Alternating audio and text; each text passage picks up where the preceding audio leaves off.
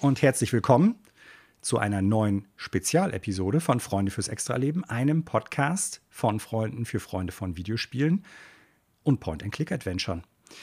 Mein Name ist Manuel.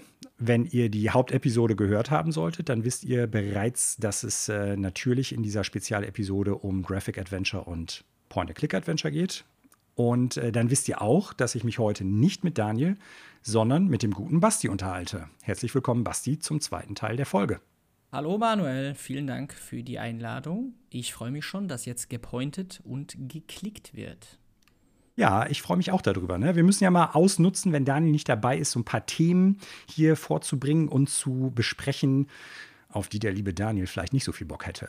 Ja, absolut. Also wenn die Maus aus dem, nein, wenn die Katze aus dem Haus ist, tanzen die Mäuse auf dem Tisch. So machen wir es. So ja. haben wir es letztes Mal schon gemacht, als äh, Daniel Richtig. nicht da war. Und da muss er jetzt mal mit zurechtkommen. Aber äh, wir wissen ja, Point and Click ist vielleicht nicht sein absolutes Heimatressort, sage ich mal. Dementsprechend machen wir das hier schön alleine, wie so richtig feine Kenner. Ähm, genau. Auch die Connoisseurs. Ganz genau. Ja, um dein, äh, dein Gleichnis da gerade oder deine Analogie noch mal irgendwie ein bisschen zu paraphrasieren. Wenn die Katze aus dem Haus ist, dann klickt die Maus auch woanders hin.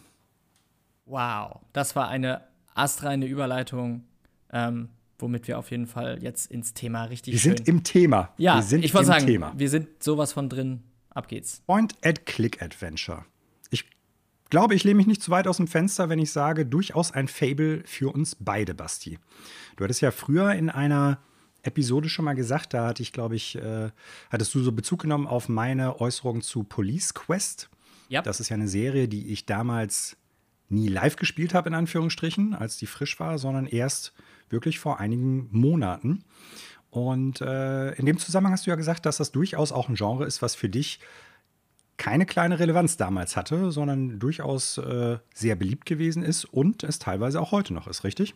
Das kann man wohl so sagen. Ähm, ich habe tatsächlich im Zuge der Vorbereitung noch mal so ein bisschen durch die Jahreszahlen geguckt von so Titeln, mm. wo ich mich erinnert habe, hm, das, äh, da erinnere ich mich mit sehr wohligen, positiven, nostalgischen Gefühlen dran. Und dann habe ich so gemerkt, ja, das ist, äh, fällt genau in die Zeit, wo ich äh, zu Hause den ersten Computer äh, zur Verfügung hatte. Ähm, vielleicht ein bisschen später. Ähm, ja, was quasi meine komplette Videospielsozialisation dann in jungen Jahren betrifft. Denn bei uns im Haushalt gab es keine Konsolen. Ähm, mhm. Und dementsprechend gab es irgendwann einen Computer, einen 486er. Und das oh. war der Einstieg in die digitale Welt. Und ja, wie gesagt, in dem Zeitraum, wo ich dann quasi alleine da so ein bisschen dran rumklicken durfte, das war auch quasi die Hochzeit der Point-and-Click-Adventures. Ähm, wenn, also so grob, würde ich mal sagen. Dementsprechend habe ich da tatsächlich alles aber auch wirklich alles versucht zu spielen, was mir in die Hände gekommen ist. Ah. Genau, und deswegen würde ich sagen, tatsächlich äh, mit die, das wichtigste Sozialisationsgenre, möchte ich es jetzt mal nennen, mit dem digitalen Spielen in meiner ah. Spielerkarriere sozusagen. Ah, okay. Ja, das ist äh, durchaus ja, ein, eine sehr vollmundige Aussage, würde ich mal so behaupten. Du hast ja gerade eben schon mal so die Frage in den Raum gestellt, also bevor wir jetzt angefangen haben aufzunehmen. Was bedeutet Point-and-Click-Adventure für uns eigentlich? Wäre der Ausdruck grafisches Adventure oder Graphic Adventure nicht unter Umständen passender? Und äh, das finde ich ist ein, eine sehr spannende Frage, über die ich so gar nicht nachgedacht habe, weil ich glaube, wir werden jetzt gleich, wenn wir uns über diesen Punkt unterhalten, einige Titel nennen unter Umständen, die ich eigentlich als Point-and-Click-Adventure bezeichnen würde, aber de facto aufgrund der Steuerungsmechanik gar keine Point-and-Click-Adventure waren, aber das gleiche Spielgefühl und eigentlich auch das gleiche Gameplay geboten haben. Mhm. Ja, also in, in Abgrenzung Point-and-Click-Adventure, Graphic-Adventure. Ähm, also, wenn ich dich richtig verstehe, dann würdest du das mehr oder weniger für unseren Podcast heute synonym sehen.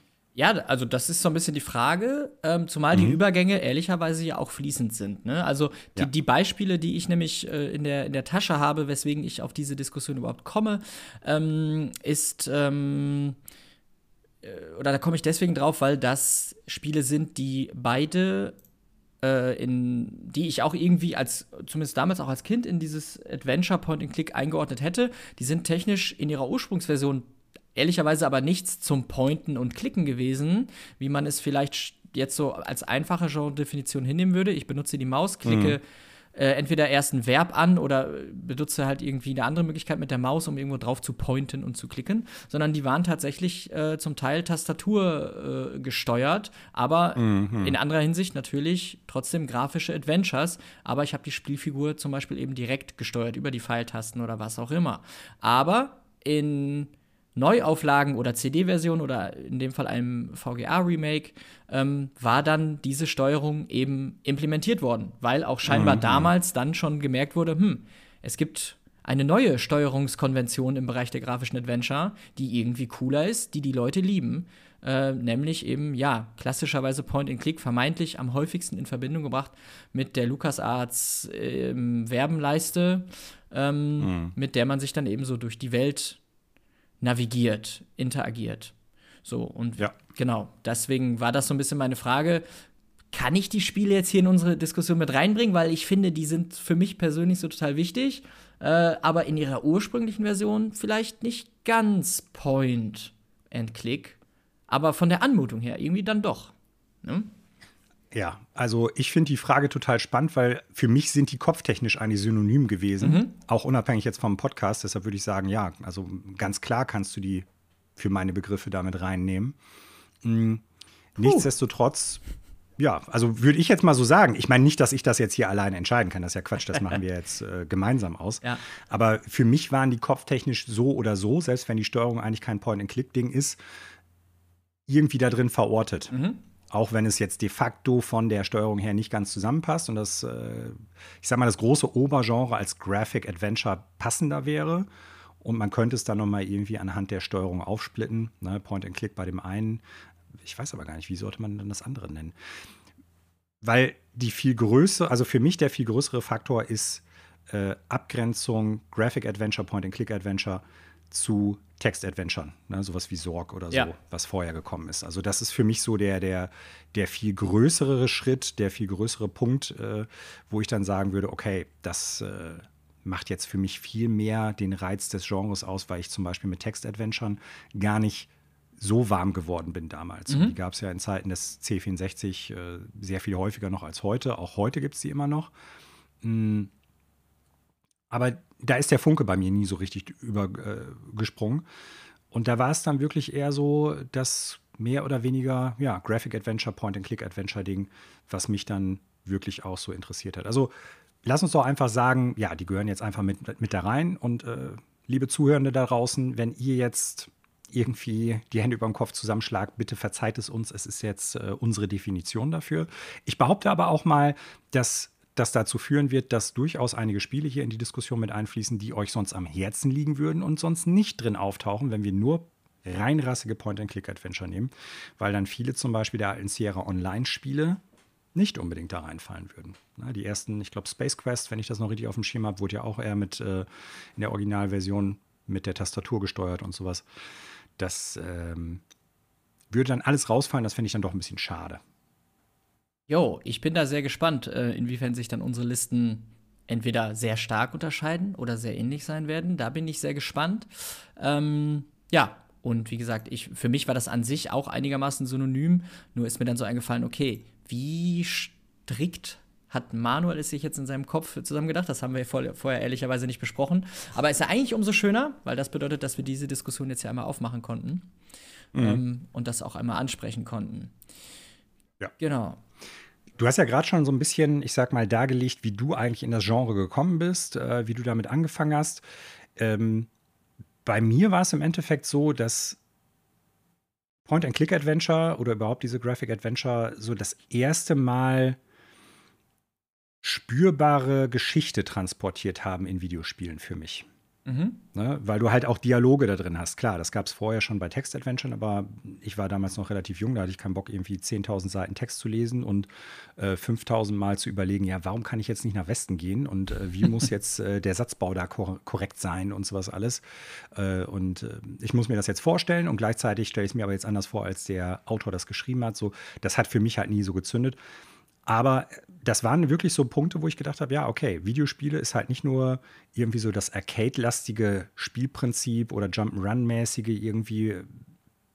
Da kann auch eine Story und Charaktere drin vorkommen und das kann auch transportiert werden. Und das waren so Momente, neben halt dieser Idee, dass du Rätsel und Puzzle halt lösen musst und dass du in den meisten sehr also selbst früheren Adventuren ja auch die Möglichkeit hattest, durch so eine Welt zu reisen und das Gefühl halt irgendwie zu vermitteln. Oder durch, durch eine kohärente Welt halt irgendwie von Raum A nach B und nach C und dann muss ich da was über, äh, ausprobieren oder so. Dass mir das auch immer ganz gut gefallen hat. So, ne? Und ähm, das, das hat für mich den Reiz damals ausgemacht, warum ich halt so ein Fan des Genres geworden bin und warum das lange Zeit auch mein favorisiertes Spielegenre auch gewesen ist, muss ich ganz klar sagen. Ja, und heutzutage natürlich hat äh, nahezu jedes Spielgenre irgendwie die Möglichkeit, Story, Narrative zu transportieren, äh, über Charaktere halt irgendwie was zu machen. Aber damals war das schon so eine Sache, das beschränkte sich in, in der Regel eigentlich auf irgendwie einen Introtext, und einen Outro-Text, wenn du einen Jump'n'Run durchgespielt hast oder sowas. Oder vielleicht im Booklet irgendwie was stehen hattest, aber im Spiel selber gar nichts. Und da waren diese Adventure-Spiele anders für mich. Und das hat den großen Reiz ausgemacht. Ja. Was war denn für dich so das erste Spiel, mit dem du damals Berührung hattest und äh, was du so gespielt hast? Ja. Ähm, aus dem Genre. Also erstmal, das deckt sich übrigens total mit meiner Einschätzung und mit meiner so auch nachträglichen Einordnung ah, meiner okay. Faszination. Also ich hatte, ähm, wie ich eben erwähnt habe, haben wir damals irgendwann einen 486er IBM-PC in den Haushalt bekommen ähm, von meinem Onkel, der uns den überlassen hat. Der hat bei IBM gearbeitet und der hat dann einfach gesagt, hier wollt ihr nicht einen Computer. Meine Eltern hatten da vorher gar keine Berührungspunkte mit. Der hat uns das Ding einfach geschenkt. Im Nachhinein, lieber Onkel Rainer, ey, das war das allerbeste Geschenk, was ich wahrscheinlich jemals bekommen habe. Das muss ich so im Nachhinein noch mal sagen. Ähm, das war einfach äh, so ein Startschuss irgendwie und wir als Kinder haben uns natürlich dann sofort irgendwie das Ding dran gemacht und der hat uns dann einfach so ein paar Disketten natürlich so mitgegeben mit so ein paar äh, Sicherheitskopien von irgendwelchen Spielen, wie es halt ja, so ja. war. Ähm, und da hatten wir dann aber nur sowas wie Lemmings. War natürlich schon ein ziemlich oh. cooles Spiel, aber wie mhm. du eben schon sagtest, das hat halt dann, das ist halt so gamey, äh, das hat halt keine Story, die einen jetzt irgendwie da so abholt. Da geht es einfach darum, du mhm. willst das Level schaffen, Ende aus. Da geht es nicht darum, eine Narrative oder eine Geschichte zu erleben, Ereignisse selber äh, zu initiieren, anzutriggern und die Geschichte damit voranzutreiben. Da geht es nur von Level zu Level. Und dann war ich irgendwann, ich, es müsste in der fünften Klasse gewesen sein, und irgendjemand aus der Parallelklasse hat gesagt, dass er hier noch so ein Spiel hat, das soll ich, das wollte der mir ausleihen. Und das war tatsächlich, ich bin mit einem Banger gestartet, das kann man nicht anders sagen, The Secret of Monkey Island. Oh. Ähm, ja. Und das habe ich dann mit nach Hause genommen und ja, damit dann zu starten ist natürlich, da ist die Fallhöhe natürlich gleich gegeben, aber ich, ja. ich war, das kann man nicht anders sagen, ich war gone. Also, weil das war verglichen dann natürlich mit Spielen wie so Sokoban, weißt du, wo man so Kisten auf so Felder schiebt oder halt Lemmings, kommt dir da auf einmal äh, The Secret of Monkey Island entgegen und ist halt quasi ein Film, in dem du halt die Handlung vorantreibst und Gespräche steuerst. Das war für mich zu dem Zeitpunkt einfach mindblowing, so weil ich vor, ja. vorher die einzige Erfahrung, die ich vorher mit Videospielen hatte, war mal so auf dem Nintendo bei irgendwem halt so ein bisschen rumdrücken. Da waren die Spiele ehrlicherweise ja aber in der Regel auch nicht besonders erzählerisch oder ähm, jetzt mit äh, Anführungszeichen cineastisch. Und ver mhm. verglichen mit solchen Spielen oder auch Text-Adventures hatte ich natürlich auch keinen Kontakt zu, kein C64, nichts. Ähm, verglichen damit ist allein der Einstieg von Monkey Island, das ist halt einfach wie der beste Film-Opener der Welt für so einen elf, mhm. elfjährigen Jungen wie mich damals mit der Musik über den PC-Speaker. Ja. Also ich war sowas von geflasht dadurch, dass, dass das jetzt auf so einem Ding hier möglich ist und ich das ab jetzt für immer sowas spielen kann. Ähm, ja das hat mich halt wirklich so fertig gemacht. Ich, das ist mir die Tage noch eingefallen, als ich drüber nachgedacht habe. Ich war so beeinflusst davon, dass ich in der ersten Klassenarbeit in Deutsch ja. Jetzt bin ich gespannt. Ja, ja, jetzt, jetzt kommt eine große Beichte. Da habe ich quasi, da ging es einfach, wir sollten einfach nur irgendwie eine Geschichte schreiben, damit der Lehrer mal so abchecken kann, wie wir so drauf sind. Sau gut. Da habe ich mich komplett von, von diesem Modus Monkey Island inspirieren lassen, dass ich quasi ja. meine eigene Geschichte im Deutschunterricht in der ersten Klassenarbeit in der fünften Klasse im Monkey Island-Universum geschrieben habe. Ich habe nicht die Geschichte ja. vom, vom Spiel geklaut oder so, das nicht. Aber ich habe mich natürlich total davon inspirieren lassen. Die Figuren hießen vermeintlich sehr ähnlich. Ähm, und da ging es dann halt um so ein Piratenabenteuer mit auch so ein bisschen äh, übernatürlichen Dingen mit Geistern und sowas. Halt genau wie bei Monkey mhm. Island. Und ähm, ja, das ist jetzt meine Beichte. Herr Dudek, ähm, ich, Herr Dudek, Herr Dudek hat, klar, hat das ja. mit einer Eins gewertet wow. und einen ellenlangen Kommentar drunter geschrieben, wie fantasievoll und toll und so weiter, dass ich natürlich stolz wie Bolle mit nach Hause gebracht habe. Ich habe natürlich nie meinen Eltern erzählt, dass das quasi, dass ich das nicht alles selber ausgedacht, sondern inspiriert war. Herr Dudek konnte es natürlich auch nicht wissen. In dem Sinne noch äh, einmal äh, vielen Dank dass das nicht aufgeflogen ist und dass ich mit so einer guten Note ins Gymnasialleben gestartet bin. Aber ne, so sehr hatte mich das halt gefangen, dass ich, ich konnte nicht äh, an viel andere Dinge denken als an dieses Thema, weil mich das so geflasht hat. Und ich weiß auch, dass ich ähm, in der Pause oder so mit anderen Leuten, äh, die das Spiel auch gespielt haben, dann geredet habe, wie denn wohl dieses Rätsel ja. zu lösen ist und so. Ja. Und das hat mich wirklich, das hat mich so hart dann abgelenkt, dass ich, ich war richtig unruhig den restlichen Schultag. Ich wollte nach Hause und das ausprobieren, ob das jetzt stimmt. Weil man muss natürlich bedenken, Lösungshefte gab es nur für sehr teuer Geld im, im Extramarkt und äh, Internet war halt noch nicht. Das heißt, mhm. wenn du nicht weiterkamst, dann war da halt Knobeln oder andere Fragen angesagt. Und jede Lösungsidee, die mir in den Kopf geschossen ist, hat mich den Rest des Schultags rausgehauen. Und ich war in meinem Kopf nur noch, ja, wenn das die Lösung ist und wenn ich das dann mache, ich war da so drin gefangen. Also, das war mein Crack. Nicht Diablo 2, sondern das war äh, mein Videogame-Crack damals. Ähm, ja, und das hat mich dann tatsächlich auch dazu gebracht, dass ich ähm, alles was ich von Lukas Films, Lukas Film Games oder Lukas Arts dann irgendwann in die Finger kriegen konnte, gespielt habe und ehrlicherweise auch fast alles ausnahmslos geliebt habe. Das war so ah, okay. die Initialzündung zum Genre. Wie gesagt, mit, mhm. mit einem Banger eingestiegen, wo viele vielleicht auch heute noch zu Recht sagen, eins der besten, wenn nicht das beste Point-and-Click-Adventure. Ähm, mhm. ähm, ja, für mich nach wie vor einfach fantastisch. Ich liebe das. Ich kann mir heute noch das Intro angucken und kriege ja. Gänsehaut so. Ja, es ist natürlich bei Monkey Island, jetzt sind wir eigentlich schon in der Diskussion an einem anderen Punkt ja. fast angelangt, aber es ist vor allen Dingen natürlich auch Präsentation, mhm. Charaktere, Dialoge und auch vor allen Dingen die Musik. Ne? Absolut. Ähm, ja, ist ein, ist ein guter Einstieg auf jeden Fall. Mein, mein erstes äh, Point-and-Click oder Graphic Adventure war Manic Mansion auf dem mhm. C64. Und äh, ja, also es war wirklich halt das Gefühl so ein bisschen, und da sind wir jetzt wieder beim Thema Halloween auch ein bisschen. Äh, es war für mich als, ich weiß gar nicht, wie alt ich damals war, wann ist das rausgekommen, in den 80ern? 88. Ich, ich war so acht oder neun. Äh, Nein, Entschuldigung, 1987 ist Maniac Mansion rausgekommen.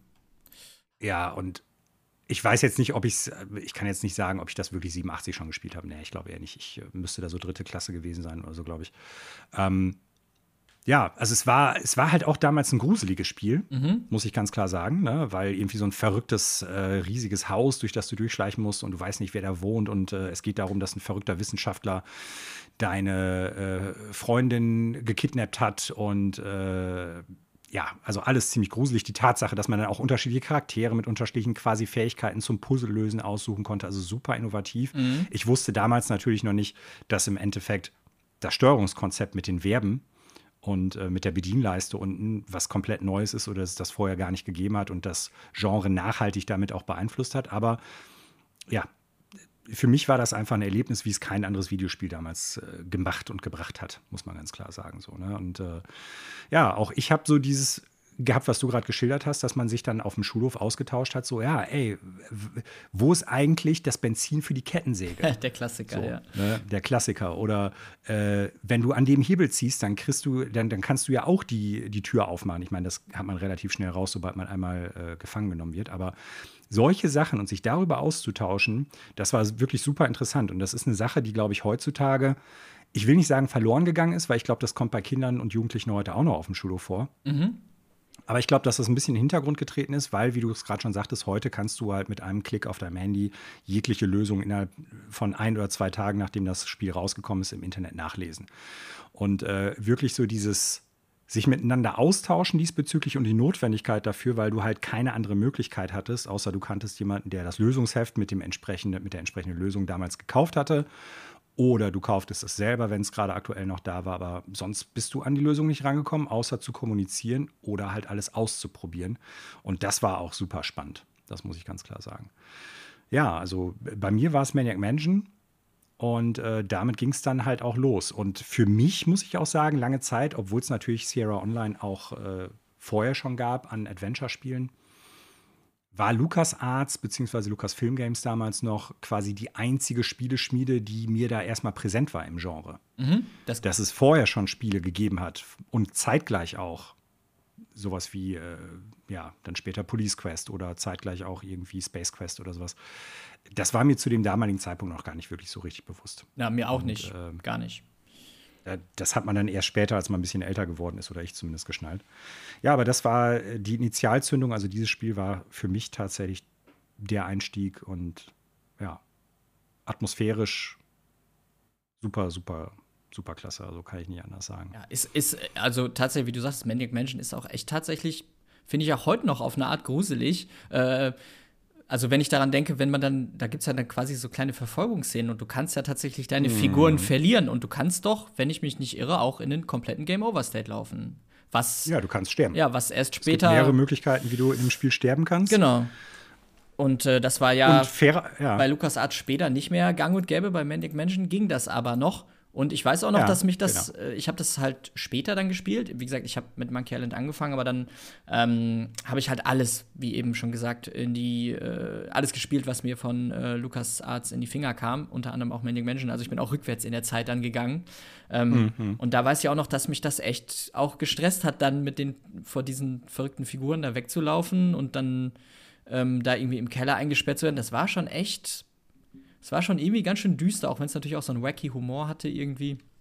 Ähm, ja, klar. War auf jeden Fall cool und auch prägend. Und weil du jetzt gerade Lukas Film Games oder Lukas Arts dann später sagtest, ähm, das ging mir genauso, dass man quasi die als erste dann irgendwie so auf dem Schirm hatte, weil der Impact irgendwie so groß war und man nicht wirklich geschnallt hat, dass da parallel auch noch Dinge existieren, die dich auch ansprechen könnten. Ähm, klar, die Versorgungslage, nenne ich es jetzt mal, war ohne Internet ja. und Co. natürlich eine ganz andere. Und ich hatte zumindest in dem Alter auch noch nicht unbedingt das Geld, mir so PC-Magazine zu kaufen.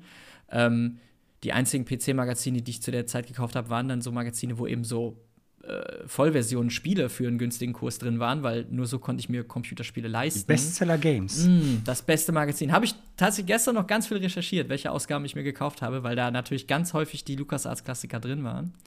Ja. Ähm, und dann habe ich aber geschaut und auch wenn ich da jetzt vielleicht schon ein paar Titel nenne, die äh, im Laufe unserer Diskussion noch aufkommen werden, wenn man sich diesen Track Record von Lucasfilm Games mal anschaut, ja, das ist einfach verrückt. bizarr. Ich gehe das jetzt noch einmal den Jahreszahlen nach durch. Da kann man, also das kann man nicht genug würdigen, wenn man sich das mal überlegt. Die haben 1987 Maniac Mansion gemacht.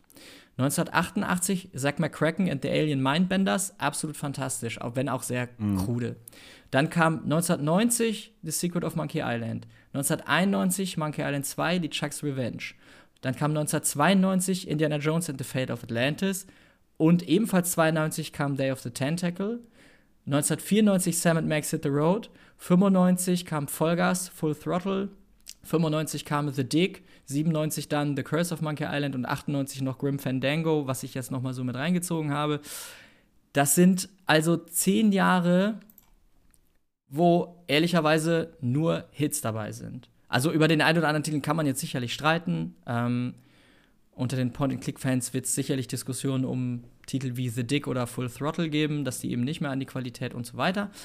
Aber mhm. wenn man, also in Summe, quasi in jedem Jahr so einen Klopper rauszuhauen, absolut, absoluter Wahnsinn. So, und das äh, habe ich halt als Kid alles aufgesogen wie mit dem Schwamm. Das heißt also, bei mir ist 80 80, 90% definitiv LucasArts Point-and-Click-Adventures, die mir am meisten bedeuten. Ich habe auch links und rechts viel ausprobiert, aber die waren immer das, wo man schon blind wusste, ey, das ist das, ist das Quality-Level, ja. was ich haben will.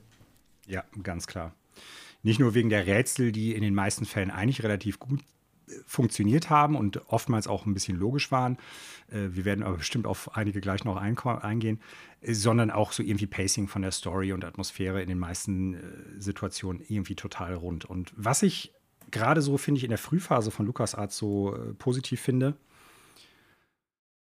die haben es geschafft, selbst wenn die Spiele grundsätzlich, ich sag mal, ja, so leichtfüßig daherkamen und nicht todernst waren und teilweise auch witzig, dass sie trotzdem noch so Momente hatten von bestimmter anderer Atmosphäre. Mhm. Ne? Also selbst sowas wie Monkey Island, was ja total witzig ist und auch, wo die Gags selbst in der Übersetzung oft gut zünden, äh, egal ob in Teil 1 oder 2, die haben immer noch Momente da drin, die finde ich, durchaus so ein bisschen nicht gruselig im Sinne waren, aber so, so unheimlich. Mhm. Zum Beispiel, ne? was ja auch zu der ganzen Thematik mit dem äh, Zombie- bzw. Geisterpiraten dann auch so passt.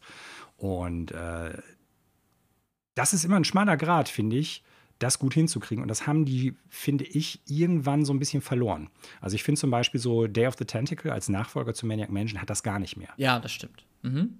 So, ein super Spiel, gar keine Frage und auch ein paar absolute Lacher da drin, aber mal abgesehen von dem Grafikstil, der sich da total verändert hat, so diese Atmosphäre, die, dieser gute Mix, den für mich tatsächlich die früheren LucasArts Adventure ausgemacht haben, den gab es danach nicht mehr. Und das fand ich schade. The Dick, würde ich sagen, versucht teilweise noch sehr ernst zu sein, mhm. ähm, hat aber natürlich auch ganz andere Probleme.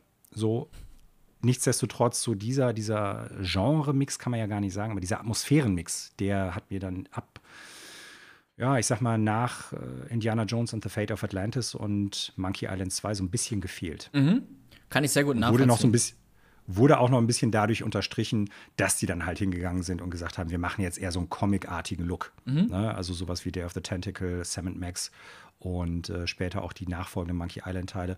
Das fand ich schade, weil ähm, das hat das noch mal mehr unterstrichen. Eigentlich ist das jetzt so ja, so Slapstick-Humor ist, glaube ich, der falsche Ausdruck, aber jetzt ist es eigentlich nur noch so ulkig und klamaukig.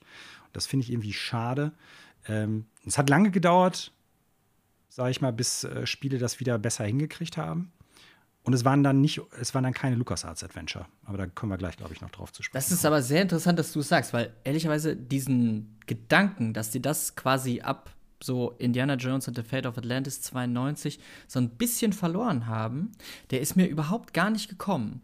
Aber jetzt, wo du das sagst, ergibt das total Sinn und es stimmt natürlich auch, weil ab Day of the Tentacles, Sam Max, ähm, das geht dann alles so ein bisschen, das wird dann alles so ein bisschen crazy und äh, verliert da so ein bisschen vom atmosphärischen Charme, den die vorherigen Titel hatten. Da gebe ich dir vollkommen recht. Und mir fällt dann aber auf, dass ich quasi zu dem Zeitpunkt, wo mir diese Adventures über den Weg gelaufen sind, ich angefangen habe, auch Adventures von anderen ähm, Entwicklern zu spielen, die dann eher äh, in eine ernsthaftere Richtung teilweise gehen. Mm. Deswegen ist das ja. gerade, geht mir da gerade so voll die Leuchte auf, dass das äh, ganz interessant ist, dass ich da dann quasi so ein bisschen abgebogen zu sein scheine, weil, also offensichtlich habe ich unterbewusst so ein bisschen auch diese Empfindung gehabt, die du gerade beschrieben hast, nur nicht, war sie mir quasi gar nicht so wirklich bewusst. Ähm, denn äh, ja, ich bin dann eben auch zu anderen Herstellern abgebogen und habe nicht mehr nur diesen ulkigen Style ähm, gespielt. Den fand ich auch noch super. Das hat mir gar nichts ausgemacht, aber offensichtlich habe ich dann den etwas ernsthafteren Part dann doch noch woanders im Adventure gesucht, nur bei LucasArts nicht mehr gefunden. Mhm. Ich will das nicht unbedingt notwendigerweise an so bestimmten Persönlichkeiten bei LucasArts festmachen, aber ich würde schon sagen, wenn man sich heutzutage die Spiele von Tim Schäfer anguckt, der immer noch mit Double Fine Productions halt Spiele macht, mhm. der einen sehr viel größeren Einschlag, ich sag mal, nach Monkey Island auch gekriegt hat und äh, sehr viel größere Rollen in den äh, Spielen wie, ich weiß gar nicht, was der alles, äh, Full Throttle und so weiter hinterher gehabt hat und äh, Grim Fandango und so natürlich. Und Ron Gilbert, der so ein bisschen so rausgegangen ist aus der ganzen Sache oder zumindest dann nicht mehr ganz so viel da äh, zu tun hat und dann irgendwann ja auch komplett weg war. Ich weiß nicht, hast du Thimbleweed Park gespielt? Ja. Ja, und das ist ja ein Ron Gilbert-Game. Mhm. Und nicht nur, weil es jetzt halt so ein bisschen den Look von Zack McCracken und auch Maniac Mansion irgendwie adaptiert, sondern ich finde auch insgesamt die Schreibe und die Atmosphäre ist eine ganz, ganz andere. Ja. Und das Spiel hat mir seit langem mal wieder das gegeben, was mir die alten LucasArts Adventures gegeben haben, die mir zum Beispiel die Double Fine Adventure, wie, wie hieß es nochmal, Broken Age zum Beispiel, äh, nicht gegeben haben. Ja, absolute so, Zustimmung. Ich, ich, glaube, dass das wirklich auch ein bisschen mit der Ausrichtung dieser beiden Spieledesigner zu tun gehabt hat. Und äh, zum Guten oder zum Schlechten, weil auch die, die Tim Schäfer-Spiele waren ja alle noch super und auch die Sachen, die er in Monkey Island damit reingebracht hat, waren mega gut, gar keine Frage. Aber so, da ist das so ein bisschen dieses Quäntchen etwas, was mir so gut an LucasArts Adventure gefallen hat, verloren gegangen. Und um mal jetzt von denen ein bisschen wegzukommen, ein Spiel oder zwei Spiele, die das durchaus anderweitig geschafft haben, aber aus einem komplett anderen, äh, von einem komplett anderen Hersteller kamen, waren einmal Beneath the Steel Sky mhm. Und natürlich Baphomets Fluch. Sehr schön. Habe ich tatsächlich beide auch auf meiner Liste hier. Ähm, ja, Beneath the Steel Sky, äh, muss ich zugeben, habe ich nie durchgespielt. Ähm, oh, okay. Abgefahren. Aber ähm, Broken Sword bzw. Baphomets Fluch, äh, der erste Teil, auch quasi genau das, was ich eben meinte, so eins der Adventures, wo ich dann so ein bisschen in eine ernsthafte Richtung abgebogen bin. Klar, das Game hat auch seine humoristischen Momente, ähm, ist auch mal so ein bisschen ulkig, aber von der Grundstory her natürlich im, in einer Realwelt verortet, ähm, entsprechend deutlich ernsterer. Es geht, äh, ja, passiert ja auch Morde und sowas. Ähm, es mm, fängt damit ja an. Stimmt, es fängt sogar damit an, genau, mit einem Bombenanschlag. Ähm, Worauf wollte ich hinaus? Ja, genau. Also auch bei mir äh, da dann zu Revolution Software so ein bisschen rüber geswitcht. Genau. Und auch das absolut geliebt und genossen. Baphomets Fluch, ehrlicherweise, wie gesagt, deutlich mehr als Beneath the Steel Sky, was ich nur so angespielt habe. Aber auch da diese, dieser Comic-Look, das war ja dann auch relativ neu. Ich glaube, jetzt lass mich mal kurz gucken. 95 würde ich jetzt sagen. 96 war das. 96, okay. Und The Curse of Monkey Island, was ja auch so ein gezeichneten Comic-Look, so Disney-mäßig, sage ich jetzt mal, ne? So richtig gezeichnete Figuren, Comic-Figuren. Das kam erst 97. Das heißt, äh, Baphomets Fluch wäre, wenn ich mich jetzt nicht vollkommen falsch erinnere, eins der ersten Adventures, was diesen wirklich handgezeichneten, animierten äh, Comic-Look hat, der nicht mehr so pixelig wirkt, sondern eher wie so ein ja, wie so eine lebende Graphic Novel schon fast, ne? Und mhm, das war ja, ja, grafisch auch tatsächlich, also mich hat das damals auch vollkommen rausgehauen. Ja. Allein dieses Intro mit diesem Rabenauge, wo es dann anfängt und dann fliegt er über Paris. Yo. Das, das war wirklich so, ey, ich guck halt so einen Film, den Disney sonst ins Kino bringt, nur der ist jetzt nicht für Kinder, der ist, das ist jetzt eine richtige Adventure-Story. So. das war schon ziemlich geil.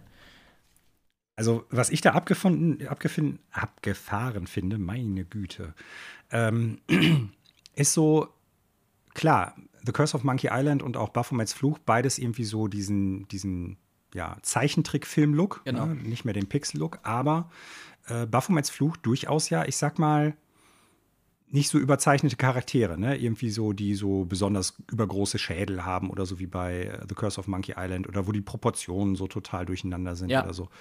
Äh, hat mir deshalb auch besser gefallen, weil Monkey Island zum Beispiel auch hat ja so ein paar Nahaufnahmen von Guybrush Threepwood gehabt und ähm, den Opfka die Avigatorne, falls du dich noch dran erinnern kannst, mhm. so ähm, den Kopf des Navigators. Das war ja mehr oder weniger realistisch. Ja. So, ne? Und das ist ja alles dann im dritten Teil, ja, das ist so äh, Klamauk-Zeichentrick geworden. Und da habe ich dann nur so gedacht, ey, das ist doch nicht das, was ich damals da gesehen habe als Kind. Und äh, selbst die wie ich finde, sehr guten Remakes, die es dann einmal gab mit den aufgebohrten Grafiken mhm. vor ein paar Jahren. Mm, selbst die haben ja nicht diesen reinrassigen Look im Remake gewählt, sondern halt auch immer noch so einen leichten Comic- äh, und Zeichentrickfilm-Touch mit ja, etwas überzeichneten Proportionen. Irgendwie schade. Das stimmt. Ähm, so, ne? Das stimmt. Das ist mir aber als Kind ehrlicherweise nie aufgefallen, dass das eigentlich so ein Stilbruch ist, auch mit dann mit dem dritten Teil. Ich fand den dritten Teil in dem Comic-Look, also The Curse of Monkey Island, auch, ich fand den super. Ich fand diesen Look halt total geil. Aber ich, also ich habe mich nicht daran gestört, dass das so ein Bruch ist zu den anderen zwei Teilen, um ehrlich zu sein. Ähm, mhm. Weil ich das einfach sehr erfrischend fand und weil das auch handwerklich war das ja also ultra geil das war gezeichnet. Gut, keine so. Frage, die Animationen waren super. Und äh, das hatte auch so, ich finde, fand, das war dann noch ein Lucas äh, Arts Game, was das hatte wieder so viel Flair durch diese tollen Zeichnungen und diese nächtlichen Karibik-Szenen mit den Stränden und so. Und dann war es ja später in so gleißend hellen Ferienresorts da irgendwie. Das, äh, mhm. das hatte so richtig, richtig Charme dadurch. Und das hat, glaube ich, äh, das hat, glaube ich, für mich dafür gesorgt, dass ich das nicht als so großen Bruch empfunden habe, weil die Atmosphäre da auf eine ganz andere Art und Weise rübergekommen ist, auch wenn die Figuren ehrlicherweise, wie du vollkommen zu Recht sagst, irgendwie auf einmal ganz anders aussahen. Und ähm, ja. genau, im Gegensatz dazu hast du vollkommen recht, Baphomets Fluch ist da ja eigentlich wie so ein sehr geerdeter Zeichentrick so. Klar, da sind manche mhm. Figuren von der Schreibe her ein bisschen ähm, over the top. Ich erinnere mich, ich glaube, ja. lass mich lügen, ist da irgendein so Kommissar oder irgendwie so, der so ein bisschen Plantar. Ja, ich glaube, der ist so ein bisschen. Nee, warte mal, Plantar ist gar nicht der Kommissar. Oh, ich habe schon lange nicht mehr gespielt, merke ich gerade. Ja. Mm, es gibt auf jeden Fall ein paar ja, Figuren, weiß, die sind meinst, so ein bisschen ja. over the top unterwegs, ne? So ein bisschen Comedy Relief und so. Äh, auch alles gut, aber klar, das Thema war ansonsten deutlich ernsthafter und auch von der Gestaltung, vom Design her war es deutlich mehr in die Richtung. Und die Rätsel ja auch irgendwie in Anführungsstrichen realistischer. Mhm. Ja. Ähm, zurück nochmal zu Beneath the Steel Sky. Also, ich kann jetzt nicht mehr sagen, wie die Rätsel damals waren im Sinne von sind gut oder logisch, aber auch das hatte ja, falls du dich erinnerst, äh, eine abgefahrene Intro-Sequenz, die auch so gezeichnet war. Mhm. Und was mir da gut gefallen hatte, was ich damals zu dem Zeitpunkt noch nicht wirklich kannte, war einfach wirklich dieses Setting. Ne? So ein bisschen dieses ja. futuristische, fast schon Cyberpunk-Setting, muss man ja sagen. In Abgrenzung zu, ich glaube, das spielt ja in Australien, zu dieser ähm, ja, Aborigines-Kultur und äh, ja, so ein bisschen das, was Cyberpunk ja versucht hat, also Cyberpunk 2077. Mhm. Äh, so diese, diese, diese moderne Cyberpunk-Stadt und dann halt diese Wildnis draußen drumherum mhm. abzubilden. Und ich kann mich noch daran erinnern, dass, das, dass ich das Ende super abgefahren fand. Äh, da kann ich natürlich jetzt aus Spoilergründen nicht drauf eingehen, weil ich dann so dachte, und Leute, die das Spiel gespielt haben, werden es jetzt wissen, was ich damit meine. Okay, der wird ja jetzt bis an alle Ewigkeit sitzen. Okay. Äh, also super, hat mir mega gut gefallen und ich habe in der letzten Folge, als ich mit Daniel über Beyond uh, the Steel Sky gesprochen habe, das ist ja der Nachfolger, der letztes Jahr rausgekommen ist, oder Anfang mhm. des Jahres, ne, Anfang dieses Jahres, äh, das hat ein bisschen für mich auch an diesem Charme verloren, den vorher Beneath the Steel Sky hatte, wegen auch da, ich sag mal, anderer Look, so ein bisschen. Ne? Ähm, Trotzdem, Revelation Software existiert noch und macht immer noch Spiele. Genauso wie die ja vor ein paar Jahren mal ein neues Baphomets Fluch bzw. Broken Sword rausgebracht haben, mhm. das auch mhm. relativ gut beleumundet war. Und ähm, Oh, okay. Also ich habe da nur Baphomets, am Rande ja. mitbekommen, dass es da immer mal wieder was gab. Ja, äh, ich die machen tatsächlich noch. Aber nur den ersten und zweiten gespielt tatsächlich. Ja, der dritte ist auch nicht gut. Irgendwie Angel, Angel of Death oder so oder Angel of Death. Ja, The Angel of Death sehe ich hier gerade, ja. Mhm. Ja, der ist auch nicht besonders gut. Und ich weiß jetzt gar nicht, ob die vier oder fünf Spiele schon rausgebracht haben. Da bin ich jetzt gerade überfragt. Ähm, aber der Teil, den die 2013 oder 14, glaube ich, rausgebracht haben, der ist eigentlich wieder ein ganz solides Adventure meines Erachtens nach geworden. Mhm. Auch wieder eher in Richtung der alten Teile. Ähm, kann ich dir erstmal so auch nur empfehlen. Ich glaube, das kriegt man mittlerweile auch schon für eine relativ schmale Mark. Ähm, wo wir gerade noch dabei sind für die schmale Mark, ja. ganz kurz. Ähm, ähm, Beneath a Steel Sky, Beneath a Steel Sky gibt es meines Wissens nach für lau bei goodoldgames.com. Also wenn sich da jemand jetzt ja für interessieren sollte. Da gibt es das quasi ready to go mit, ich glaube, Scum VM Unterstützung. Also man muss da nicht noch irgendwie am Rechner rumrödeln. Genau. Das macht GOG.com alles für einen. Das gibt es da umsonst. Äh, sicherlich äh, wert, mal reinzuschauen, sich das zu holen. Äh, ich werde mir das sicherlich auch noch mal zu Gemüte führen. Ich glaube, es gibt es auch fürs iPad sogar irgendwie. Ja, mm. meine ich, dass es dazu mittlerweile eine Version gibt. Ob es die dann auch über Good Old Games zu kriegen ist, das weiß ich gar nicht. ich glaube nicht. Läuft. Ich glaube, dafür muss man noch mal in die Tasche greifen. Ja, stimmt. Ja. Da, wir, wir, sprechen über Apple. Ja, genau. Punkt. Nee, das, äh, das Thema hatten wir ja schon, genau. klar.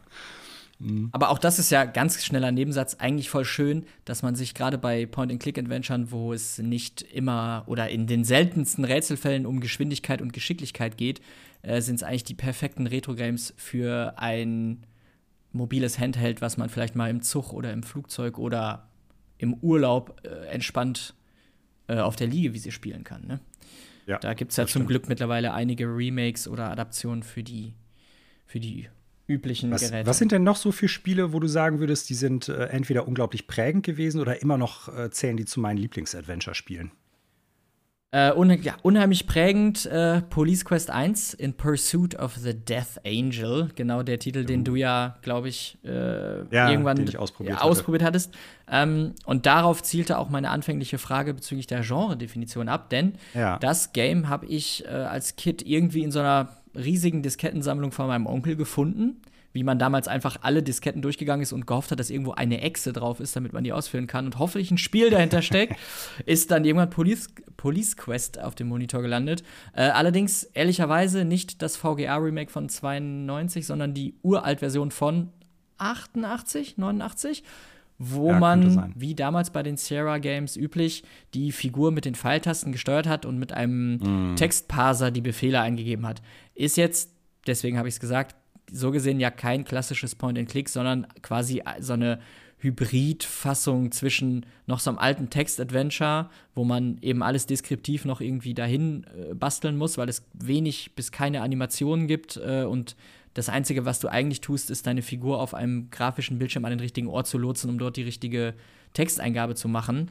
Ja. Ähm, genau, deswegen war das so ein bisschen die Frage. Aber das war sehr prägend für mich, weil ich mit diesem Spiel, glaube ich, sehr viel Englisch gelernt habe. Gab es natürlich nur auf Englisch. Mhm. Und ich habe mit dem Pons, dem Übersetzungsbuch von meiner Schwester, weil die schon eins hatte, ähm, auf dem Schoß vor dem Computer gesessen und jedes einzelne Scheißwort übersetzt, um dieses Spiel zu spielen. und das ist im Nachhinein, ich weiß gar nicht, wie ich dieses Martyrium überstehen konnte, aber das, ich habe es auch, also meine Schwester und ich haben es dann zusammen immer versucht durchzuspielen, aber es ist ja so bockenschwer, weil, das hattest du, glaube ich, auch erwähnt, dieser, diese Polizeivorschriften und dieser Polizeialltag so äh, groß geschrieben oh, wird in diesem ja, ja. Spiel, sodass du jedes Mal, bevor du mit deinem Polizeiauto auf Streife fährst, musst du einmal drum rumlaufen, um den Safety-Check zu machen bis ich kapiert hatte, dass ich das jedes Mal machen muss und dass ich Game Over bin, weil ich das nicht gemacht habe. Ich bin verrückt geworden, weil ich mir diese Texteinblendung ja. auch nicht so kontext, kontextuell vernünftig übersetzen konnte. Also das war als Kid mein Nemesis-Adventure. Und irgendwann habe ich, glaube ich, für 9 D-Mark richtig tief in die Taschengeldtasche gegriffen und mir im Extramarkt das Lösungsmagazin gekauft und das war wirklich vier Jahre oder so, nachdem ich das Spiel angefangen habe, habe ich das dann Verrückt. mit diesem Lösungsmagazin durchgedaddelt. Deswegen bleibt mir das so im Gedächtnis, dass meine Schwester und ich uns daran so abgearbeitet haben, weil wir das nicht genug auf die Kette bekommen. Wir wollten es aber schaffen. Man hatte ja auch damals nicht einfach die Möglichkeit, das Spiel raus und ich spiele einfach das nächste. Man hatte dann ja drei, vier Games und wenn man die anderen schon satt hatte, dann musste man ja an diesem Game weiterarbeiten. Ja, ja. Was den Adventures meiner Meinung nach im Nachhinein gut getan hat, weil man dann nicht sofort aufgegeben hat, nur weil man mal ein Rätsel nicht ja. geknackt hat. Ne? Wichtiger Punkt, ja. genau. Genau, also das war super prägend und dann eigentlich im Nachhinein vermeintlich mit das prägendste außerhalb der typischen LucasArts-Reihe für mich Shadow of the Comet ähm, uh, von ja. Auch Infogramm. Info, Infograms. Ja, Info, Infogramm? Infograms? Oder Info, oh, Infogramm sind ja Franzosen, ich weiß es nicht. Ja. Ähm, von 93. Das habe ich auch über so eine Heft-CD im Jahr 96 von meiner Mama erschnort. Ich so, Mama, Mama, guck mal, das ist so ein Abenteuerspiel wie das mit den Piraten, das sieht doch voll cool aus. Und meine Mutter so, ja, komm, irgendwie 11 D-Mark damit, da, da, kanntest du noch nichts von Cthulhu oder so. Ey, das äh, tatsächlich, deswegen ist es so prägend. Ähm, das war mein Einstieg in das Thema Cthulhu und Lovecraft-Mythos und hat dafür gesorgt, dass ich, glaube ich, diverse Buchbände von Lovecraft hier stehen habe, äh, alles gelesen habe und jedes Spiel, was damit zu tun hat, ausprobiert habe. Das war die Initialzündung und es war, oder es bleibt für mich natürlich nostalgisch verklärt, das krasseste Horror-Adventure, was ich je gespielt habe, weil das war halt genau das Gegenteil von den LucasArts, LucasArts Adventures. Äh, es war so nihilistisch unfair, dass du völlig ohne Grund an fast jedem Ort ja. sterben konntest äh, und deswegen immer in Gefahr warst. Ganz anders als Monkey Island, wo man selbst, wenn man absichtlich was Doofes tut, man bekommt einen blöden Gag zurück. Äh, das war's. Ja, also man wird quasi ja dafür belohnt, dass man was ausprobiert. Das hatte Ron Gilbert ja auch gesagt, dass er das genauso will. Aber Shadow of the Comet war das Gegenteil. Das war so ja. dunkel und so finster und das hat mich so abgeholt, irgendwie mit meinen elf Jahren. Mm. Und es hat mich so gegruselt. Ähm, und auch da habe ich Jahre gebraucht, um das durchzuspielen, weil ich an einem ganz bestimmten Rätsel hängen geblieben bin, was ich nachher noch mal gesondert hm. erklären möchte, weil es so scheiße ist.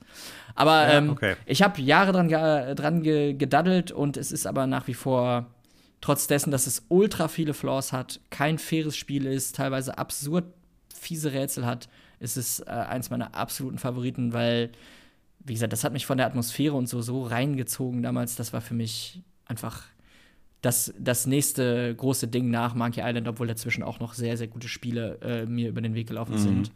Ähm, genau.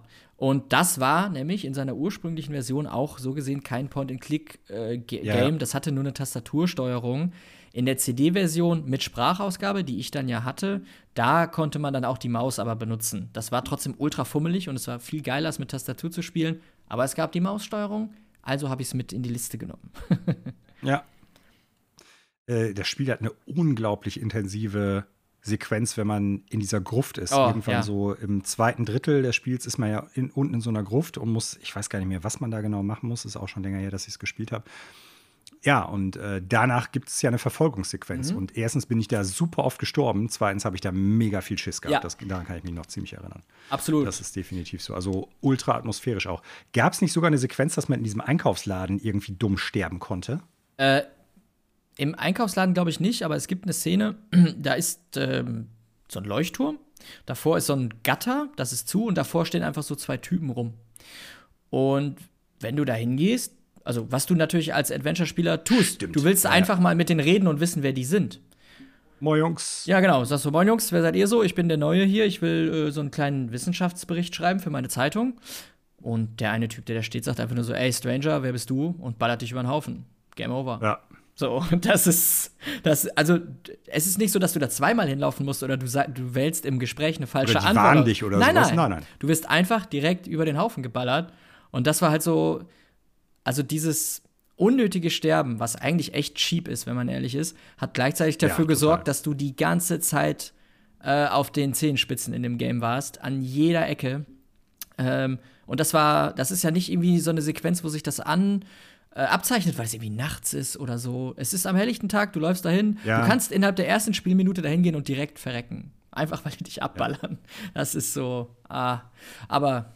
Ist ja, ist ja so ein bisschen das Kreuz, was ich auch mit ganz vielen der alten Sierra Online-Spiele habe. Ja.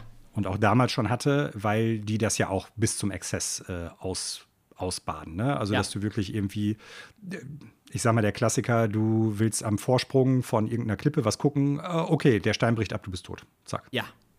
Äh, und das ist ja, also klar, das führt ganz oft dazu, dass du dann immer so ein bisschen ja, auf ein Zahnfleisch gehst und immer so ein bisschen angespannt bist. Auf der anderen Seite habe ich da oft Sachen gehabt, wo ich dachte, ey, es gab gar keinen Hinweis darauf, dass das jetzt passieren wird. Das wirkt so willkürlich ja. auf mich.